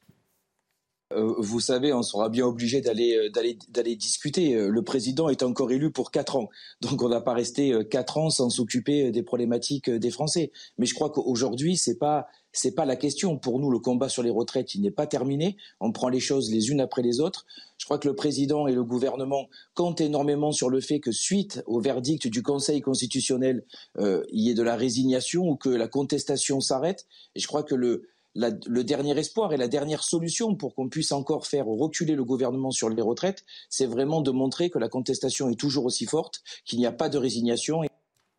Je voulais vous entendre également euh, et qu'on parle surtout avec vous, Georges Fenech, de cette enquête, ce sondage du Figaro Odoxa fiducial sur la sécurité. Il en ressort que les Français sont très inquiets déjà sur la situation actuelle en ce moment. 88% des Français pensent que désormais toutes les manifestations seront accompagnées de, de violence. On serait contraint de subir cette, euh, cette violence. C'est une question démocratique, c'est-à-dire qu'on ne peut pas les manifester, selon les Français, les Français craignent qu'à chaque fois qu'il y aura une manifestation, il y aura des individus violents, des extrémistes qui viendront souffler sur les braises et casser. Bah, ça a été le cas de toutes les manifestations auxquelles nous avons assisté, au moins depuis le mois de janvier, qui ont hmm. quand même 2000 agents de la force publique. Blessés et certains, certains grièvement. Donc la question est de savoir est-ce qu'on a la capacité demain de rétablir l'ordre dans les manifestations? Est-ce qu'on a la capacité effectivement de s'en prendre à ces black blocs, à ces 1000 ou 2000 individus qui sèment le chaos pendant les, les manifestations? Les Français ont le sentiment qu'aujourd'hui on n'a pas les bonnes techniques. On n'a pas suffisamment de monde sur le terrain, c'est le sondage qui le dit. 62% des Français estiment que le gouvernement n'est pas à la hauteur pour maintenir l'ordre dans les manifestations. Et de fait, on le voit bien, à chaque fois, c'est le même problème.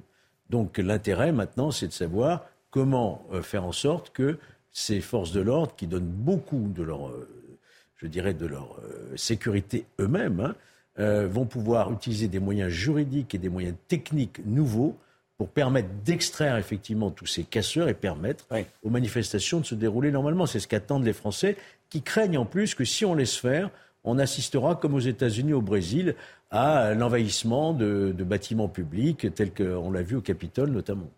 Parmi les nouvelles techniques, on parle des drones notamment.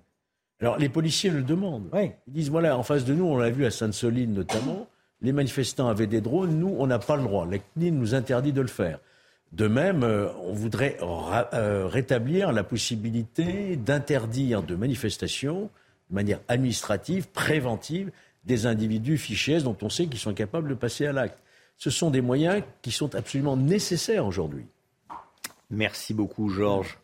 Il est 8h44. Le docteur Millot s'installe. Bonjour Brigitte. Bonjour. C'est bonjour docteur Millot, la santé tout de suite. Passez de bons moments devant votre programme avec Flexadin, l'aliment complémentaire qui aide votre animal à rester actif pour longtemps.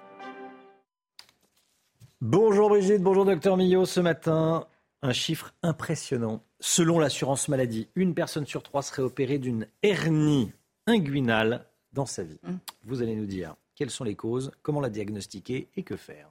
Oui, alors les hernies, on va rappeler ce que c'est qu'une hernie. Il peut y en avoir partout hein, dans tout le corps. Au niveau des, on a parlé des hernies discales la semaine dernière, au niveau de l'estomac, au niveau de partout. C'est quoi? C'est une saillie, une protusion euh, d'un organe, voire d'une partie d'un organe, euh, hors de sa cavité naturelle. Donc ça, c'est la hernie. Aujourd'hui, on s'intéresse aux hernies inguinales. Inguinales, c'est dans la région de l'aine. Hein. L'aine, c'est la région entre l'abdomen et la cuisse. Hein. Tout le monde sait à peu près ce que c'est. Voilà, on va parler des hernies inguinales. Alors surtout, ce qui est important, c'est de distinguer les hernies inguinales chez l'enfant et les hernies inguinales chez l'adulte. Les causes sont totalement différentes.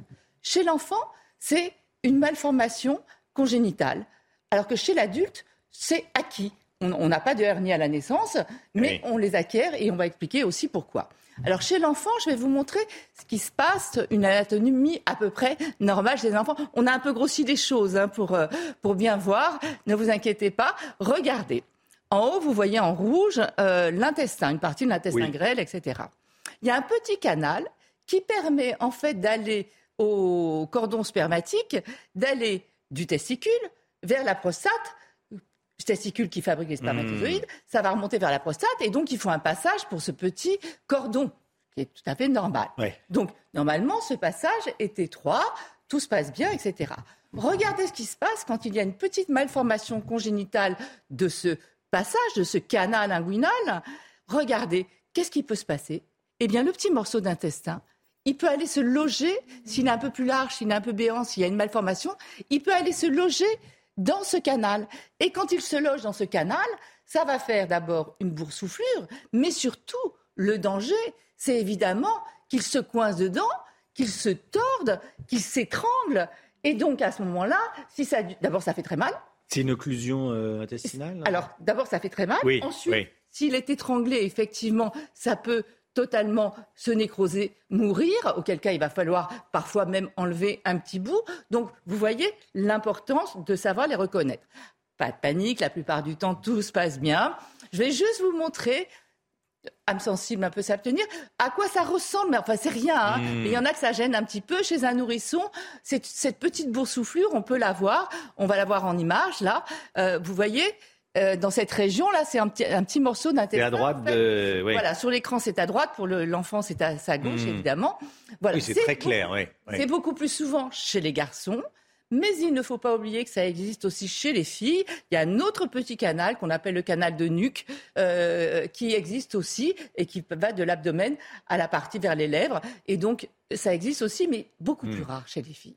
Mais surtout, là, j'ai un petit message personnel pour tous les parents les grands-parents, les membres de la famille, ceux qui gardent des enfants.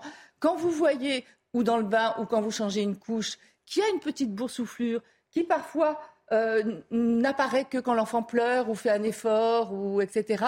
Il faut prévenir euh, tout de même, euh, voir si c'est douloureux pour le petit? Alors quand elle est juste un tout petit peu, Elle peut ne pas être douloureuse du tout quand ça sort à peine, mais on s'en aperçoit et il suffit d'appuyer, d'ailleurs elle rentre, etc. En revanche, quand elle est plus importante et que l'enfant pleure, là, on n'essaye rien du tout, on touche à rien et on va consulter. Et on va consulter rapidement. Hmm. Un enfant qui pleure, euh, qui a mal et qui a comme ça une grosse boursouflure, on file aux urgences, on file voir un médecin si machin. Voilà. Donc ça c'est pour l'enfant. Et là, on va opérer, on va réduire le canal. Parfois, on opère en urgence quand il y a un risque d'étranglement. Et parfois, le médecin ou le chirurgien arrive à réduire, à remettre l'intestin à sa place. En revanche, on va opérer plus tard, quelques jours, quelques semaines après. Ça, c'est pour l'enfant. Chez l'adulte, c'est différent. C'est acquis. C'est une, fragilité de la paroi. Et c'est un sur trois, vous le disiez, c'est hyper fréquent. Hmm. Regarde, alors voilà chez l'adulte ce qui se passe, hein, c'est la même chose. C'est un petit morceau d'intestin, vous voyez, qui sort de sa loge, de Oui. sa cavité naturelle et qui, qui sort. Les risques sont les mêmes, étranglement, etc. Mais là, c'est une faiblesse de la paroi. Je vous mets les principales causes. Euh, regardez pour les principales causes, c'est soit suite à un effort, un port de charge lourd, un effort, euh, des efforts répétés, un surpoids, une obésité. Quand on tousse en permanence, vous voyez, ça fait une hyperpression, etc. Une constipation. Dès qu'il y a des efforts, une hyperpression au niveau de l'abdomen, je vous cite même notre cher graphiste qui est trompettiste et qui a été opéré euh, l'an dernier du hernie. Voilà, donc, et là c'est pareil, sait on sait maintenant. tout. Voilà, on se dit tout dans la J'ai pas dit matinale. son nom. Non. Euh, mais- et, et là aussi, alors là l'intervention est différente. On va mettre une petite prothèse, une petite plaque pour fermer, pour euh, consolider la paroi, pour empêcher euh, la hernie évidemment de faire une protrusion de sortir. Merci Brigitte. Vous avez passé un bon moment devant votre programme avec Flixadin, l'aliment complémentaire qui aide votre animal à rester actif pour longtemps. 8h50, merci d'avoir choisi CNews pour démarrer cette journée. On était avec Chana Lousteau, bien sûr, le docteur Millot, Alexandra Blanc, Florian Tardif, Georges Fenech. Et vous avez, vous avez pas payé euh, la place assise aujourd'hui? Non, non, je suis place debout. Place de... Tarif réduit. Tarif réduit, bah oui, c'est. Bien entouré. Euh, mais bien entouré, très bien entouré. Georges Fenech était avec nous et, et, et le Guillot, bien sûr. Dans un instant, l'heure des pros avec Pascal Pro. On se retrouve demain matin avec toute l'équipe. À demain, belle journée à vous. Tout de suite, Pascal Pro dans l'heure des pros.